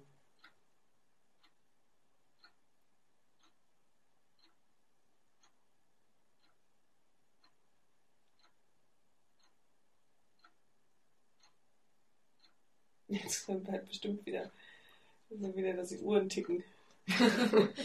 Tja, mein neues Soundsystem hier. Und seitdem ist das Uhrenticken plötzlich laut. hm. Räume. Hm. Muss immer an Kloräume denken, aber es ist so Kloräume? Genau. Wieso? Ja, so Ra- Räume verlassen und rausgeschmissen werden aus Räumen und so. Aus Kloräumen? So. so, du meinst dieses. Ja, aber das ist irgendwie auch schon so abgegriffen, ne? Hm. Wir können mal irgendwann ein, eine ganze Podcast-Folge dem Klo widmen. Endlich, dann haben wir es durch und dann brauchen wir uns auch nie wieder mit dem Klo zu beschäftigen. Okay. Steff, gib mir doch nochmal bitte den Tabak. Aber gerne. Ich werde jetzt den Raum verlassen. Oh Gott, jetzt geht Joko und Steff, wir müssen was machen. Ja, keine Sorge. Sehen, wie ihr es tut mir echt so ein bisschen leid irgendwie. Ich bin ein bisschen kaputt und bin etwas ungesprächig. Und auch irgendwie ein bisschen langsam. Was suchst du denn? Filter. Filter. Ähm, Ich hätte ja gerne noch ein paar bisschen Alltagskitsch. Alltagskitsch. Ja. ja, also was mir ist gerade noch eingefallen, ähm, was so Verlassen von Räumen und Wahrnehmung angeht, von, von außen oder so, dass zum Beispiel das ähm, für mich es erst zwar irgendwie aus ganz anderen Gründen irgendwie ein Ding war, dass ich nach Hamburg ziehe, das heißt irgendwie sehr weit weg ähm, von dem Ort, wo ich vorher gelebt habe. Ähm, aber es halt irgendwie so grundsätzlich eben kein Ding war. Also, dass ich zum Beispiel in eine große Stadt ziehe, die irgendwie weiter weg ist, ähm, war, jetzt, war jetzt für mich nicht das, äh, war jetzt irgendwie nicht das, ähm, das, das, äh, das große, unheimliche Abenteuer, sondern eher von, ähm, was weiß ich, aus dem Verantwortungsgefühl irgendwie kann ich soweit, äh, kann ich, erlaube ich es mir irgendwie so weit wegzugehen, mich dem Ganzen sozusagen so zu entziehen. Das war irgendwie so eher die Ebene, wo ich Probleme hatte, aber dass wir so von, von äh, Leuten, mit denen ich dann Abi gemacht habe, ähm, als, als ich dann, als es für mich irgendwie feststand, dass ich irgendwie mein Glück in Hamburg suchen werde, ähm, das ist halt als so, total, boah, total krass und irgendwie, boah, nach Hamburg, will ich mich ja nie trauen oder halt irgendwie so als das, das große Unterfangen oder das große, krasse Ding irgendwie. So, ja, Hamburg halt. Also irgendwie so, Ich meine, immerhin Gibt nicht so- wir die gleiche Sprache. es gibt nicht so viele Alternativen. Also es gäbe irgendwie so die, es, sonst wenn es jetzt nicht Hamburg gewesen wäre, dann wäre es vielleicht Köln, Berlin, München, was weiß ich was oder so geworden. Es wäre eine irgendwie große Stadt gerne. Und ähm, dass, dass ich das auch total, dass ich das nicht nachvollziehen konnte. Also dass mir tatsächlich irgendwie so ein Bezug dazu gefehlt hatte von so, dass ich jetzt diesen Raum, diesen Ort irgendwie verlasse, ist irgendwie was total krasses. Oder auch noch so, ich meine, ich habe dann ein Studium angefangen, ne? Das ist ja dann schon irgendwie auch Vorzeichen dafür, dass man sich vielleicht auch eventuell irgendwie eine Zeit lang dort aufhält und ich dann eben nach äh, kurzer Zeit gefragt wurde, ob ich denn immer noch in Hamburg sei. So von als ob ich da irgendwie, als ob ich, als ob es da nicht auszuhalten wäre oder es irgendwie so ich nach einem halben Jahr geläutert wieder zurückkehren würde oder sowas. Das fand ich irgendwie sehr, sehr spannend, so von Wahrnehmen. Also, dass irgendwie so ein Weggehen, Raum verlassen, ähm, als so was Krasses wahrgenommen wird. Was es gar nicht ist. Und was ich finde, was es eigentlich, ich finde, das ist eigentlich nie so krass für einen selber. Weil man hat ja irgendwie, ähm, es, kann, es kann irgendwie verschiedenste Effekte haben. Es kann sehr schmerzhaft sein oder es können sich viele Sachen dran knüpfen, aber meistens finde ich diese, sei es dann Entscheidungen oder sowas, meistens liegt es dann doch ja irgendwie noch näher oder ist halt einfach so verwoben mit einem selbst, dass es halt nicht als so krass einfach wahrgenommen wird. Hm, Das lässt bei mir die Frage aufkeimen, ob nicht vielleicht die Räume, die, äh, die, die Leute, die in den Räumen bleiben, was die eigentlich machen. So. Ja, wahrscheinlich ist es schon so ein bisschen, man überlegt sich ja schon in den meisten Fällen, dass man jetzt den Raum vielleicht dann auch mit verlassen wird. Und die anderen werden quasi aber vor den Kopf gestoßen sozusagen. Also man selbst macht das für sich klar oder so und hat so seine Gründe und verlässt dann halt irgendwann den Raum aufgrund der und der Geschichte oder so. Und alle anderen sitzen dann da so hoch. Das kam Ja. aber jetzt plötzlich. Oder wie kam es denn dazu? Oder was ist denn jetzt eigentlich hier? Oder zu sehen, dass das auch eine Option ist. Also, dass, Mhm. dass man das machen kann. Und dass Mhm. es irgendwie, dass sie wahrscheinlich irgendwie 100.000 Gründe haben, die für sie selber dagegen sprechen oder die so massiv sind, dass es einfach keine Option darstellt. Und dann macht das auf einmal irgendjemand und findet das irgendwie Ja. sogar gut am Ende. Ja. Oder so. Ich wollte auch äh, gerade fragen, ob ihr schon mal oder ob euch irgendeine Situation oder irgendeine Begebenheit einfällt, ähm, wo quasi jemand zu euch gesprochen hat aus einem verlassenen Raum. Oh, es hat gerade geklingelt. Ich glaube, es ist eine? Katze. Genau. Kannst du das nochmal erklären? Das nicht Hm, ob jetzt, ob vielleicht, wie das eigentlich ist, ähm, ob, ob, ob quasi. Lass mal kurz hören, Krater, aha, Krater da, wunderbar. Ähm, ja, ob halt irgendwie, äh, wie das so ist mit, mit den äh, Leuten, die halt so da ble- zurückbleiben. Oder müssen gar nicht Leute sein, also einfach irgendwie Feedback, Feedback aus den verlassenen Räumen. Also die Leute, die in den Räumen verblieben sind, Ja. was die dann zu einem sagen. Genau, ob da irgendwie, Ich glaube Man- genau, man geht ja nicht nur, sondern man lässt ja auch was zurück. Und meist immer oft, ne, also in den allermeisten Fällen lässt man das ja, macht man das ja nicht spurlos oder, Ja. oder kontaktlos Mhm. oder so. ich glaube die unterschiedlichsten Sachen. Mir fallen da spontan total viele Sachen ein. Also zum Beispiel das, was Steff eben meinte, von die anderen finden es häufig viel krasser als man selbst. Fällt mir jetzt ein, ich bin relativ früh von zu Hause ausgezogen, noch als ich in der Schule war. Und war dann auch damals die erste, die dann halt irgendwie nicht mehr zu Hause gewohnt hat. Und dann aber halt weiterhin zur gleichen Schule gegangen.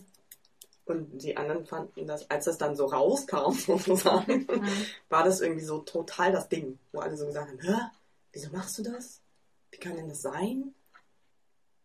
Noch vor vorm Abitur irgendwie ausziehen, das ist ja total krass. Und ich dann so dachte so, hä? Also ich verstehe das überhaupt nicht. Warum ist denn das jetzt so krass? Na, weil es unüblich ist natürlich. Ja, aber was ist denn, was ist denn daran nun so unüblich? Ich hatte mir das sehr gut über- überlegt halt. Ne? Ja, ja, klar. Für mich war das was total Gutes oder total Mhm. Übliches oder was auch immer.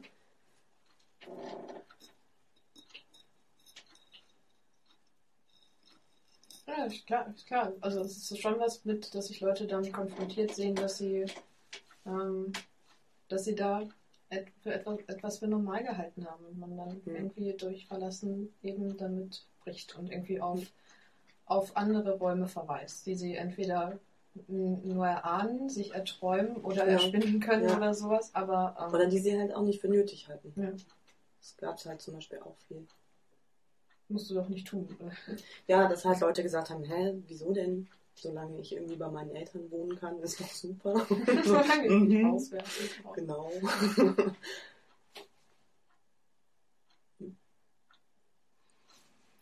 Ja, ich, also ich meine, es lässt sich ja nicht so trennen. Es gibt ständig, ich meine, wir, es ist ja eben dieses Ding von, ich bin ja nicht außen. Das, Räume sind ja nicht abgeschlossene Dinge. Wir stehen ja sehr, also irgendwie, sobald ich auf eine Person stoße und irgendwie mit dieser Person interagiere, ähm, befinden wir uns in den, oder halten wir uns in unseren Alltägen oder Alltagen in unterschiedlichsten Räumen auf oder verweisen in unserem Sprechen auf unterschiedlichste Räume oder sowas. Also es ist ja nicht so, dass, dass es da keine Interaktion oder so gibt. Also meinst du jetzt, meinst du so als, meinst du so ein Feedback darüber, dass man diesen Raum verlassen hat oder dass man sich Wird das überhaupt so wahrgenommen? So zum Mhm. Beispiel irgendwie? Man, also wenn es jetzt nicht um Ortswechsel geht. Und nimmt man nur selber das so krass wahr? Zum Beispiel das Party, diese Partysituation, die ich am Anfang beschrieben Mhm. habe, irgendwie das. Wird das einfach als ein, naja, da hat sich jemand woanders hin entwickelt, wahrgenommen? Naja, so wertfrei wird es ja selten verhandelt. Also ich meine, bei mir ist so, wenn eben ähm, Teile von meiner Familie irgendwie mein, mein Schlimmes verändern, ähm, oder mal irgendwie mein fragwürdiges äh, Dasein fristen. Ähm, zum, unter anderem zum Beispiel auf sowas äh, Komisches zurückgeführt wird, wie eben, dass ich Gender und Queer Studies studiere. Ähm, dann ist das erstens, erstens verwundert mich und zweitens stimmt es ja aber. Also es ist irgendwie ja so, dass ähm, dieses Feedback von, du hast dich da in irgendeinen Raum begeben und der hat irgendwas mit dir gemacht. Mhm. So. Und wir schieben das jetzt irgendwie darauf. Das ist natürlich nicht nur das, aber es, es hat auf jeden Fall ganz viel davon auch ausgemacht, weil sich ganz viele verschiedene Sachen dann daran geknüpft haben, dass ich mich in diesen Raum begeben habe, zum Beispiel. Ähm, das ist ja schon ein Feedback von irgendwie, wir haben da was wahrgenommen und schieben das jetzt vielleicht auch ein bisschen da drauf, aber ähm, so ein, du hast dich irgendwo hinbewegt und das hat irgendwas mit dir gemacht und das nehmen wir wahr. Mal so platt, untergebrochen.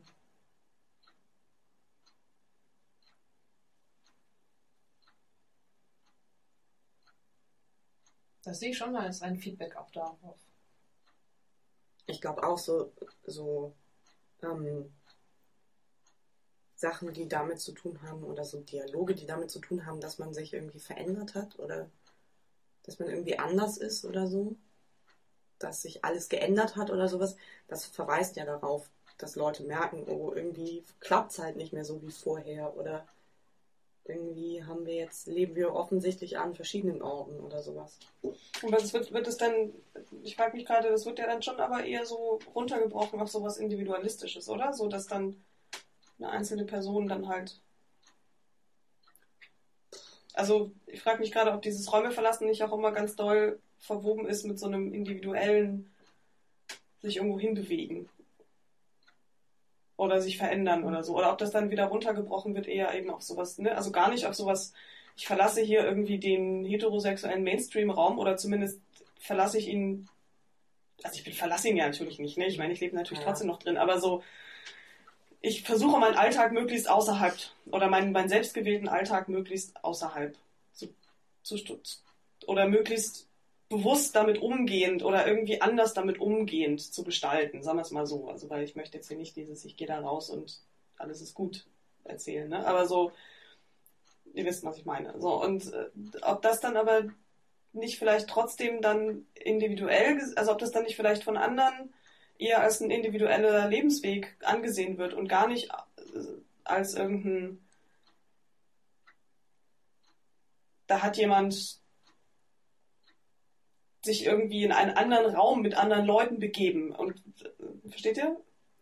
Ah, das ist aber auch Hm. ein bisschen schwierig, oder? Ich meine, wir setzen uns jetzt hin und sagen, okay, wir verstehen jetzt queer sein als Raum oder wir verstehen jetzt irgendwie Wohnorte als bestimmte Räume oder wir verstehen jetzt das Soziologiestudium als einen Raum, der abgelöst wird von einem Queerstudium oder lesbisch sein ist ein Raum, schwul sein ist ein Raum, Schulzeit ist ein Raum. Das kann man ja auch alles anders sehen. Ja, eben, ja, das meine ich ja gerade, dass mir gerade auffällt, dass es schwierig ist, das auseinander, also dass da auch eine Trennschärfe fehlt eigentlich und was ja auch gut ist, also Ja. aber dass man jetzt eigentlich gar nicht so sagen kann, was ist jetzt eigentlich, ähm, was ist jetzt Raum und was Ja, ist jetzt individuell.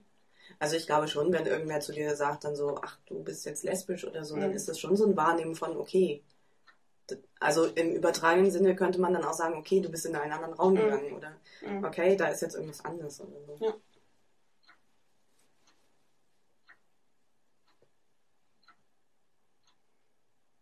Was ich ja sehr lustig finde, ist, dass wir ja im ersten, in der ersten Podcast-Folge haben wir ja ganz viel über das ehemalige Polyreferat und das Verlassen dieses Raumes gesprochen. Ne? Mhm. Jetzt sind wir wieder beim Raum verlassen.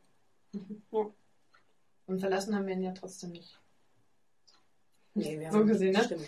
Und wir haben den Raum nicht verlassen, der Raum hat uns verlassen. Raum hat uns im Stich gelassen. Die Schweine.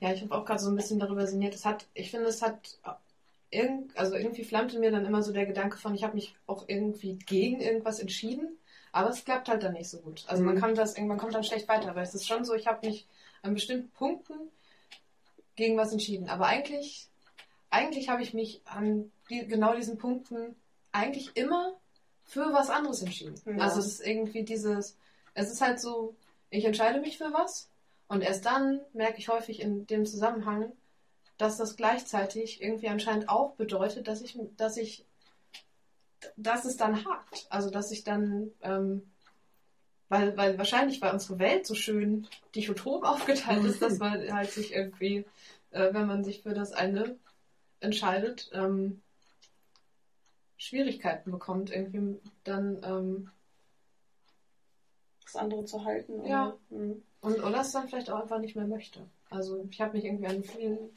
verschiedenen Stellen gegen etwas ähm, oder halt eben aus Räumen weg bewegt, aber ähm, halt einfach nur zugunsten von mir. Wobei das ja auch so ein bisschen nicht so ganz stimmt, ne? Denn auch wir bewegen uns ja immer noch in Räumen, die wir eigentlich vielleicht jetzt vielleicht nicht selbst gewählt haben oder so, aber trotzdem ja nicht loswerden. Also was Ja. weiß ich, ob das jetzt irgendwie, keine Ahnung, zum Beispiel so Arbeitswelt oder sowas, ne? Ist ja auch ein Raum, der jetzt halt irgendwie nötig ist, gerade mal. Und der ja auch jetzt nicht so der Raum ist, den man sich vielleicht so total selbstständig gewählt hätte. Und trotzdem ist es ja jetzt nicht so, dass wir ständig und auf ganzer Linie in diesen Räumen scheitern. Das ist ja jetzt auch nicht so. Nee. Ich glaube auch, also wenn ich mich gegen etwas entschieden habe oder wenn irgendwie der Effekt davon ist, dass dann irgendwas nicht mehr klappt, heißt ja nicht, ich heißt ja irgendwie auch nicht, dass ich immer aus diesem Raum draußen bin, sondern ich bin halt immer noch drin. Aber vielleicht haben sich meine Ansprüche auch an Räume dann verändert. Sowas wie ich habe einfach nicht den Anspruch, in gewissen Räumen anzukommen, vielleicht mein Glück zu finden, ähm, wahrgenommen, also so wahrgenommen zu werden, wie irgendwie ich mich empfinde oder so. Es gibt, also ich, ich habe einfach weniger Ansprüche in bestimmten Räumen. Ich habe nicht den Anspruch, als irgendwie, ähm, ja, weder da, da drin glücklich zu werden, noch so wahrgenommen, irgendwie noch in irgendwie meine Vielfalt wahrgenommen zu werden. oder. Oder die Randmenschen sind einfach so neoliberal flexibel, dass sie sich in diversen Räumen super anpassen können. Oder super durch viele Räume durchkommen. Mit so ein paar Kratzern und Schrammen. Also ich bin zwar jetzt nicht der konfliktfreudigste Mensch, ähm, aber ich, an manchen Stellen kann ich, ich glaube, ich glaube da, dafür, das kann ich gar nicht leisten, da mich so anzupassen. Nee, nicht anpassen. Sondern eher durchkommen. Also vielleicht passen, nicht anpassen. haha. Anpassen. ja, aber es fällt schwer. Also so, Ja, wenn ich, wenn ich, ja, ähm, ich dürfte nichts sagen. Größtenteils dürfte ich nichts sagen, um durchzukommen. Ich darf nicht sagen, dass ich irgendwie schon so und so lange studiere. Ich darf auch nicht sagen, was ich studiere. Ähm, ich darf nicht sagen, was irgendwie meine thematischen Interessen sind. Ich dürfte nicht sagen, mit wem und wie ich meine Beziehung führe. Ich dürfte nichts über meine Sexualität preisgeben. Ähm, es, also irgendwie so, Aber du könntest andere Sachen sagen. Du könntest sagen, ach, heute so schönes Wetter, ich war auf dem Osterstraßenfest. Yippie. Yippie. Und dann wird sich bestimmt irgendwer anderes erbarmen und das Thema aufgreifen und schon ist das Schneider oder so.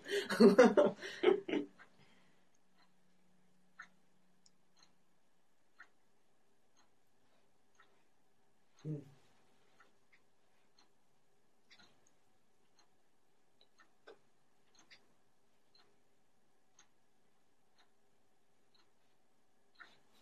Ach, das ist auch wieder nicht so leicht alles, ne? Ich kann mich, also es ist irgendwie was so mit Entscheidungen und Räume verlassen oder ich habe gerade überlegt, irgendwie kann man sowas, gibt es sowas wie irgendwie aus, also dieses Ding aus Räumen rausgeschmissen zu werden. Ja, na Zum klar. Beispiel so von aus Räumen verwiesen werden. Das ist nochmal was anderes, ne? Ja. Also wie ja zum Beispiel ich heute zu meiner Oma mit dem vielen Weißwein meinte, ja halt irgendwie das Thema Gentrification oder so, ne? Da Mhm. wird man ja schon aus Räumen verwiesen. Das ist ein gutes Thema. Das ist ein sehr schönes, so, so räumlich auch, ne? ähm, also das finde ich zum Beispiel jetzt auch insofern total spannend, weil wir ja schon, also Marlene und ich, ja nun beide beschlossen haben, Räume zu verlassen, nun aber zum Beispiel dastehen und diese Räume zum Beispiel nicht wieder beziehen können, weil sie sozusagen außer Reichweite geraten sind Mhm. oder so. Also vielleicht ein bisschen weniger kryptisch. Jürgen und Ja. ich waren beide in, für die Nicht-Hamburg-HörerInnen Joko und ich haben beide in, in Vierteln gewohnt, die, Steff wohnt da immer noch, die, äh, die ähm, sehr der Gentrification Zum Opfer zum fallen. Opfer fallen gerade, genau. Und ähm, weder Und- Joko noch ich uns äh, es möglich wäre, weder für Joko noch für mich, äh, uns da Wohnraum zu leisten. Hm. Mehr. Obwohl das gerade mal zwei Jahre her ist. Aber für die Stadtteile, gerade für den einen Stadtteil, Sternschanze in Hamburg, sind das halt zwei entscheidende Jahre gewesen, Ja. wahrscheinlich, ne? Von links alternativ zu unbezahlbar. Hm. Und auch einfach nicht, aber dann halt auch nicht mehr ähm, attraktiv sozusagen, ne? Also der Raum, der da früher war, der ist da ja quasi nicht mehr. Und es ist jetzt kein Raum, den ich, den ich begehre sozusagen. Ja. Ja, ist irgendwie weg, ne? Und dann finde ich es ganz, ganz wunderbar, wie meine Oma dann gefragt hat, wohin denn die Leute gehen ohne Geld. Und Ja. wir dann da so saßen, so, ja, wohin gehen denn die Leute ohne Geld? Wo ist denn jetzt der Raum für diejenigen ohne Geld? Kann in die Egalbar gehen. Egal, bar. Besaufen. Besaufen unseren Kummer. hm. Die Egalbar befindet sich in einem jeder gentrifizierten Viertel als nahezu letztes Überbleibsel. Also in Städten wohnen, in denen gerade enorm gentrifiziert wird, da kommt man re relativ schnell in die Verlegenheit, dass man halt, also da- das war, glaube ich, auch so das Erste, wo mir so ganz persönlich so aufgefallen ist, wie ich, wie ich es nicht mehr in der Hand habe, in welche Räume ich mich begeben kann und in Mhm. welche nicht. Also wo mir tatsächlich Räume verwehrt werden aufgrund der, des mangelnden Geldes jetzt gerade. Mhm. Also ich kann mich nicht hinstellen und sagen, "Hä, hier ist Hamburg und hier bin ich und ich suche mir jetzt einfach das aus, wo ich hin will, sondern ähm, es ist ganz klar, äh, da ist Hamburg und da bin ich und da sind die ganzen Stellen, wo ich nicht hin kann und da sind vielleicht die Stellen, wo ich möglicherweise noch eine Wohnung finde, die ich bezahlen kann. Und das, Ja, fand, also, ich, das ja. fand ich als, als Gefühl schon mal ganz spannend. Also so dieses Gefühl von, okay, offensichtlich bin ich halt auch als Person dann jetzt nicht so doll gewünscht überall in der Stadt, dass ich mich überall ausbreiten darf, sondern für mich sind so bestimmte Areale der Stadt vorgesehen und da werde ich dann vielleicht sogar noch gefördert, weil ich Student bin, aber die sind dann halt auch weit weg. da muss ich schon etwas reisen oder die sind halt irgendwie nicht so schön oder so. Ja, was mir eben auch noch, eben als du so ein bisschen erzählt hast, eingefallen, dass halt einfach auch ein Privileg ist. Also so, ähm, Räume verlassen ist auch ein Privileg. Ja. Weil man irgendwie sozusagen die, sei es jetzt entweder geistige Mobilität oder materielle Mobilität irgendwie zu haben, als eine Ja. Art Kapital, Mhm. ähm, was einen Mobilität, also was einen überhaupt die Möglichkeit lässt, Räume zu verlassen. Also für Wohnungen in Hamburg gilt das auf jeden Fall. Mhm. Das ist echt. Also Joko und mir sind tatsächlich äh, fast alle Wohnungen, außer die, in der wir jetzt wohnen, verwehrt worden. Nicht, weil wir sie nicht hätten bezahlen können, sondern Ah ja, Weil wir- ja noch so andere komische Sachen weil wir äh, wir nicht- abgekackt gegen die Heteropaare. weil, ja, weil wir einfach irgendwie nicht, nicht ins gewünschte Bild gepasst haben. Mhm. Und zwar nicht aus finanziellen Gründen, sondern aus sozialen Gründen. Aber auch aus finanziellen Gründen. Da kam doch einiges zusammen. Naja, aber es war ja nicht so, dass wir uns die Wohnung, also wir haben uns ja nicht für Wohnungen beworben, die wir uns nicht hätten leisten können. Das stimmt. Also es war ja nicht so, dass es Wohnungen waren, wo wir jetzt, ne, wo das nicht, wo wir das nicht hätten aufbringen können oder ne, wir hätten das ja auch. Ging ja nicht darum, dass, ne, dass wir jetzt irgendwie nicht hätten nachweisen können, dass wir in der Lage sind, Ja. den, die Miete zu bezahlen, sondern es ging ja darum, dass wir einfach einem sozialen Profil nicht entsprochen haben. Und, ne, also wir, ne, waren halt einfach nicht das Hetero-Pärchen in angestelltem Verhältnis Ja. und oder was auch immer da irgendwie gewünscht wurde so und jetzt sitzen wir hier und äh, das ist schon In diesem Userhaus hier, ja, um uns rum, total schöne Altbauen und wir in so kacke Rotklinker. naja, also ich will jetzt nicht über die Wohnung, äh, will jetzt nicht über die Wohnung herziehen, aber es ist ja, es ist eine tolle Wohnung und so, aber es ist halt tatsächlich irgendwie so, diese, in dieser Wohnung sitzen wir hauptsächlich, weil wir, weil uns andere Räume, also wenn wir andere, andere Räume bekommen hätten, aus, wenn wir dem sozialen Profil entsprochen hätten, dann würden wir nicht in dieser Wohnung sitzen. Dann wäre, würden wir nicht diesen Raum einnehmen, sondern woanders einen Raum einnehmen. Mhm. Hier quasi auch nur über eine Art von Queer Connect. Genau, und Ja, die, hineinkommen. genau, also und dann auch die noch, Abtrünnigkeit nochmal zumindest äh, darüber, über Netzwerk ändern. stimmt. Mhm. Ohne Netzwerk hätten wir diese Wohnung nicht bekommen. Fluch, Fluch. Also von daher schon auch, das stimmt das mit dem Privileg. Wenn wir, wenn ich es mir aussuchen w- könnte, anders, dann würde ich nicht hier wohnen, sondern woanders wohnen. Nämlich in den Villenvierteln. nee. Mhm. Blankenese. Genau, ich würde dann gerne in, In der Hafen City. in. Blankenese. Ich kaufe uns ein Haus in der Hafen City. Bau noch einen Park. Ich baue einen Park. Ja, bau noch einen Park. Und dann wohnen wir da im Park. cool. Aber auch so ein, so ein Räume verlassen, ne? Leute, die betteln, dürfen nicht in der Innenstadt sein. Die müssen den Raum Innenstadt verlassen. Ach, wo ist denn der Raum im Innenstadt? Mönckebergstraße? Mönckebergstraße, ne? Darf man nicht betteln? Ich weiß nicht, ob man da nicht betteln darf. Auf jeden Fall wurde da ja, ist da schon vermehrte,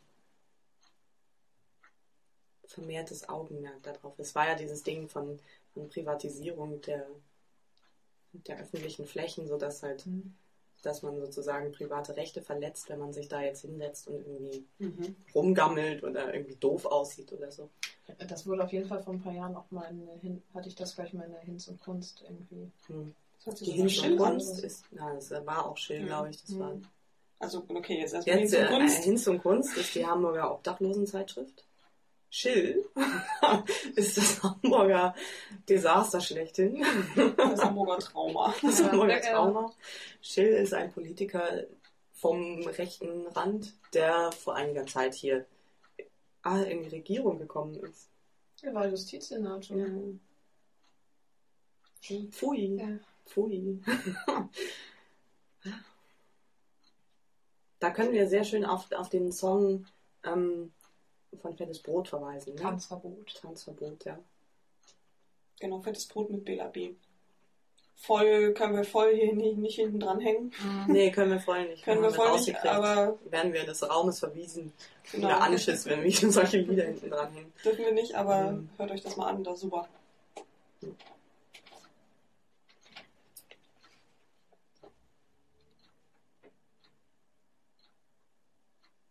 Musik? Bist du, Ja, ich war jetzt gerade noch beim, also beim Mut vielleicht auch Räume zu verlassen oder in andere Räume zu gehen. So von, von, von den städtischen Räumen bin ich so zu nationalen Räumen geschliffen. man kann ja auch total viel verlieren, wenn man Räume verlässt, ne? Mhm. Insofern gehört ja auch irgendwie total viel Mut dazu, Räume zu verlassen. Nicht zu wissen, wo man ankommt.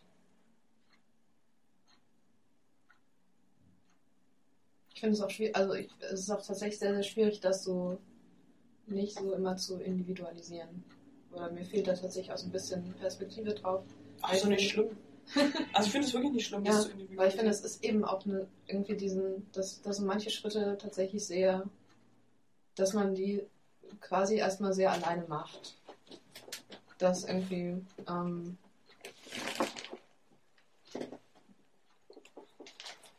ja, halt einfach, dass es ungewiss ist, Hm. was, äh, was dann einen erwartet oder wie das irgendwie was, was passiert. Ja. Ob man diesen Raum eigentlich dann, ob man, also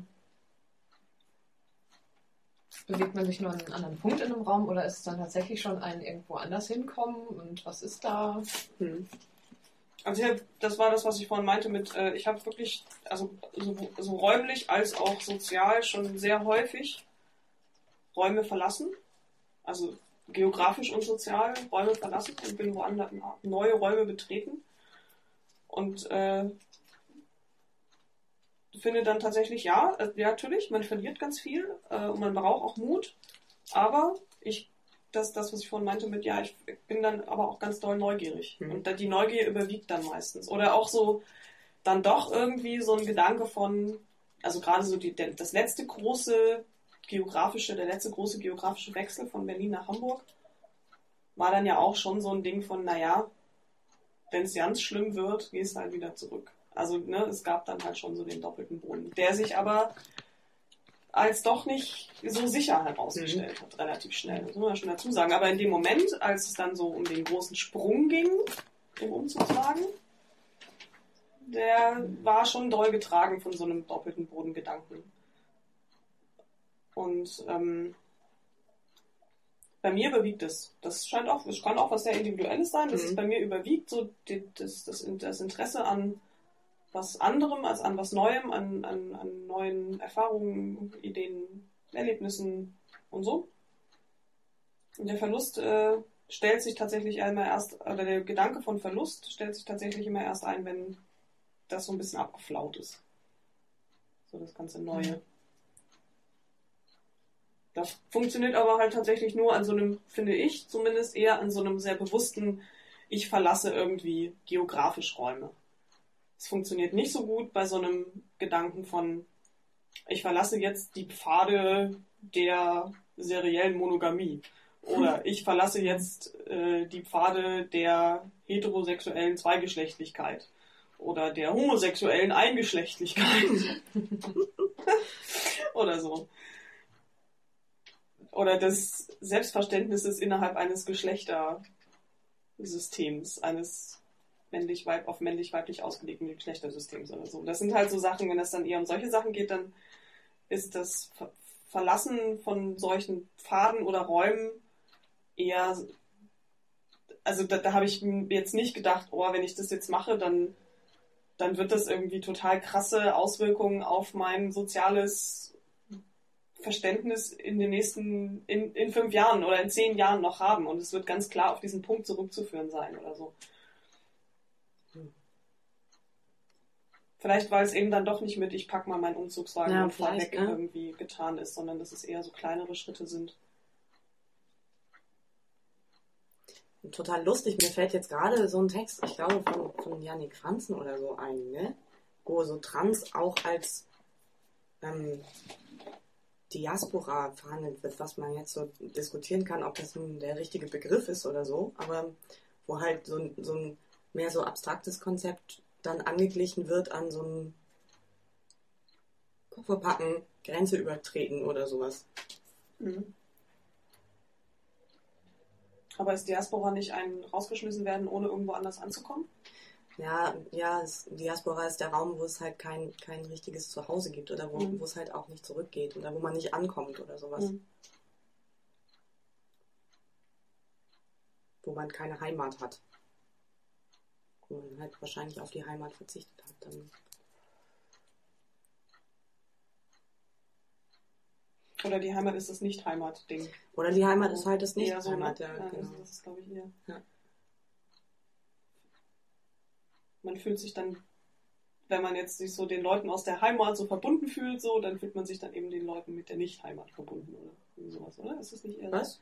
Ja, dass man halt irgendwie, wenn halt irgendwie, wenn man es so geografisch sehen will, irgendwie, dass dann sozusagen man sich, was weiß ich, man, man fühlt sich halt irgendwie, ne, so dieser Heimatgedanke ist ja so ein Gedanke von vertraut und auch verbunden fühlen mit den Leuten, die dort sind, irgendwie. Egal, ob man die kennt oder nicht, irgendwie, ne, man trifft Mhm. irgendwo jemanden auf, irgendwo auf der Welt, irgendwie, der kommt aus dem gleichen Kaff oder aus dem Nachbarkaff man fühlt sich verbunden. Ja, aber irgendwie ja, so, also ne, es kann so jetzt mal so Mhm. und Diaspora wäre dann ja dieses, da gibt's ja dann das nicht sozusagen, diesen Ort, dieses Heimatding. Und dann ist es halt eher so dieses sich verbunden fühlen mit den anderen, die auch das nicht haben. Hm. Das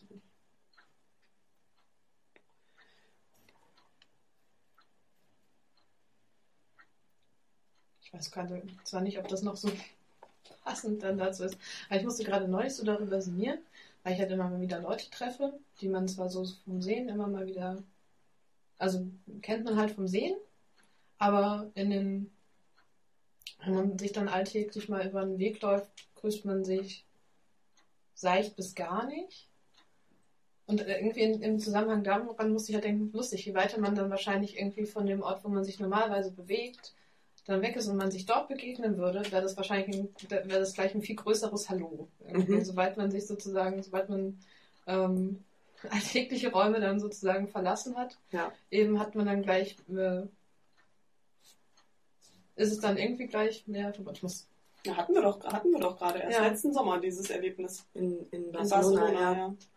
Ja. Dass wir dann plötzlich irgendwie ähm, Jemanden, eine, Per- eine Person getroffen haben, Ja. mit der wir noch nie ein Wort gesprochen haben vorher. Stimmt, ja. ähm, weil wir sie quasi in einem vertrauten Rahmen, in einem, in einem Heimatrahmen sozusagen, unter, ja, ist halt auch da abgespeichert haben, aber dann an einem völlig anderen Ort, der nur für uns fremd war, muss man dazu sagen. Also es war für sie kein fremder Ort, sondern nur für uns. War das trotzdem so ein woanders Treffen und sofort, oh, du hier, toll, und siehe da. Es hat sich herausgestellt, wir hätten das schon viel früher tun sollen. Also, es war eine gute Idee, sich nochmal woanders zu treffen und miteinander ins Gespräch zu kommen. Mhm.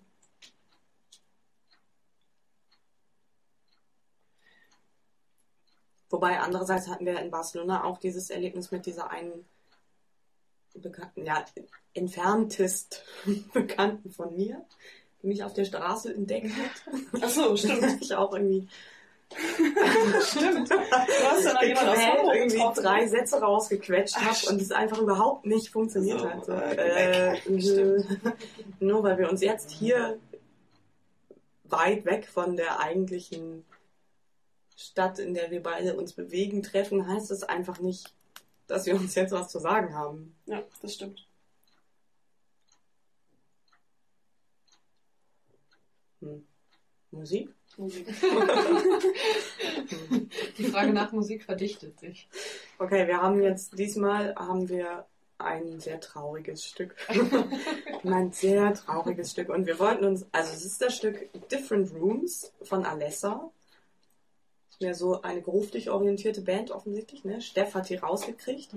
Und wir wollten uns im Vorfeld ähm, dafür entschuldigen, dass möglicherweise aufgrund der vielen tiefen Töne und rauschenden Seinszustände dieses Songs möglicherweise die Qualität echt beschissen sein wird, wenn sie bei euch ankommt. Noch schlechter als sonst. Noch schlechter als Ja, sonst. sich, halt- also ich habe, wenn ich so immer so hören muss, tut mir immer sehr leid. Also es lohnt sich wirklich, die Sachen auch dann nochmal jenseits von einem Podcast anzuhören in einer etwas besseren Qualität, weil ich finde, wir haben schon sehr, sehr viele tolle Musikstücke. Genau, und macht das schnell, denn wir werden sie demnächst wegnehmen. Jedenfalls die Sachen, die uns möglicherweise in die uns auf Faden der Illegalität, äh, wo wir uns auf Faden der Illegalität bewegt haben. Oder in Räumen der Illegalität. Das werden wir, mal, werden wir uns mal darum kümmern, dass wir das nicht tun. Aber ansonsten, falls ihr mal Musik unter Creative, ich krieg's immer Creative Common License, Ja. Ähm, freie Musik ähm, sucht, dann ist jamendo.com ja, ich glaube ja. Wir können es verlinken. die Genau. richtige, der richtige Ort. Ja. Genau. Stellen viele äh, Künstler, Künstlernde ähm, ganze Alben zur Verfügung unter unterschiedlichen Lizenzen. Von dort kommt auch das jetzige Stück. Genau. Wir verlinken. Auf Wiedersehen. Habt einen schönen Mai. Genau, und wir sehen uns, wir hören uns im Juni. Bleibt uns gewogen. Genau, bleibt uns gewogen und äh, genau, schönen Frühling noch. Wir hören uns im Frühsommer wieder. Tschüss. Tschüss. Sometimes it's raining, sometimes it's shining, sometimes it's happy, sometimes it's gloomy. Give it back to me, the days when I believed that it will never be. Words it often turns back, quite entertaining. A few dead friends more would be exciting. Give it back to me, the days when it could be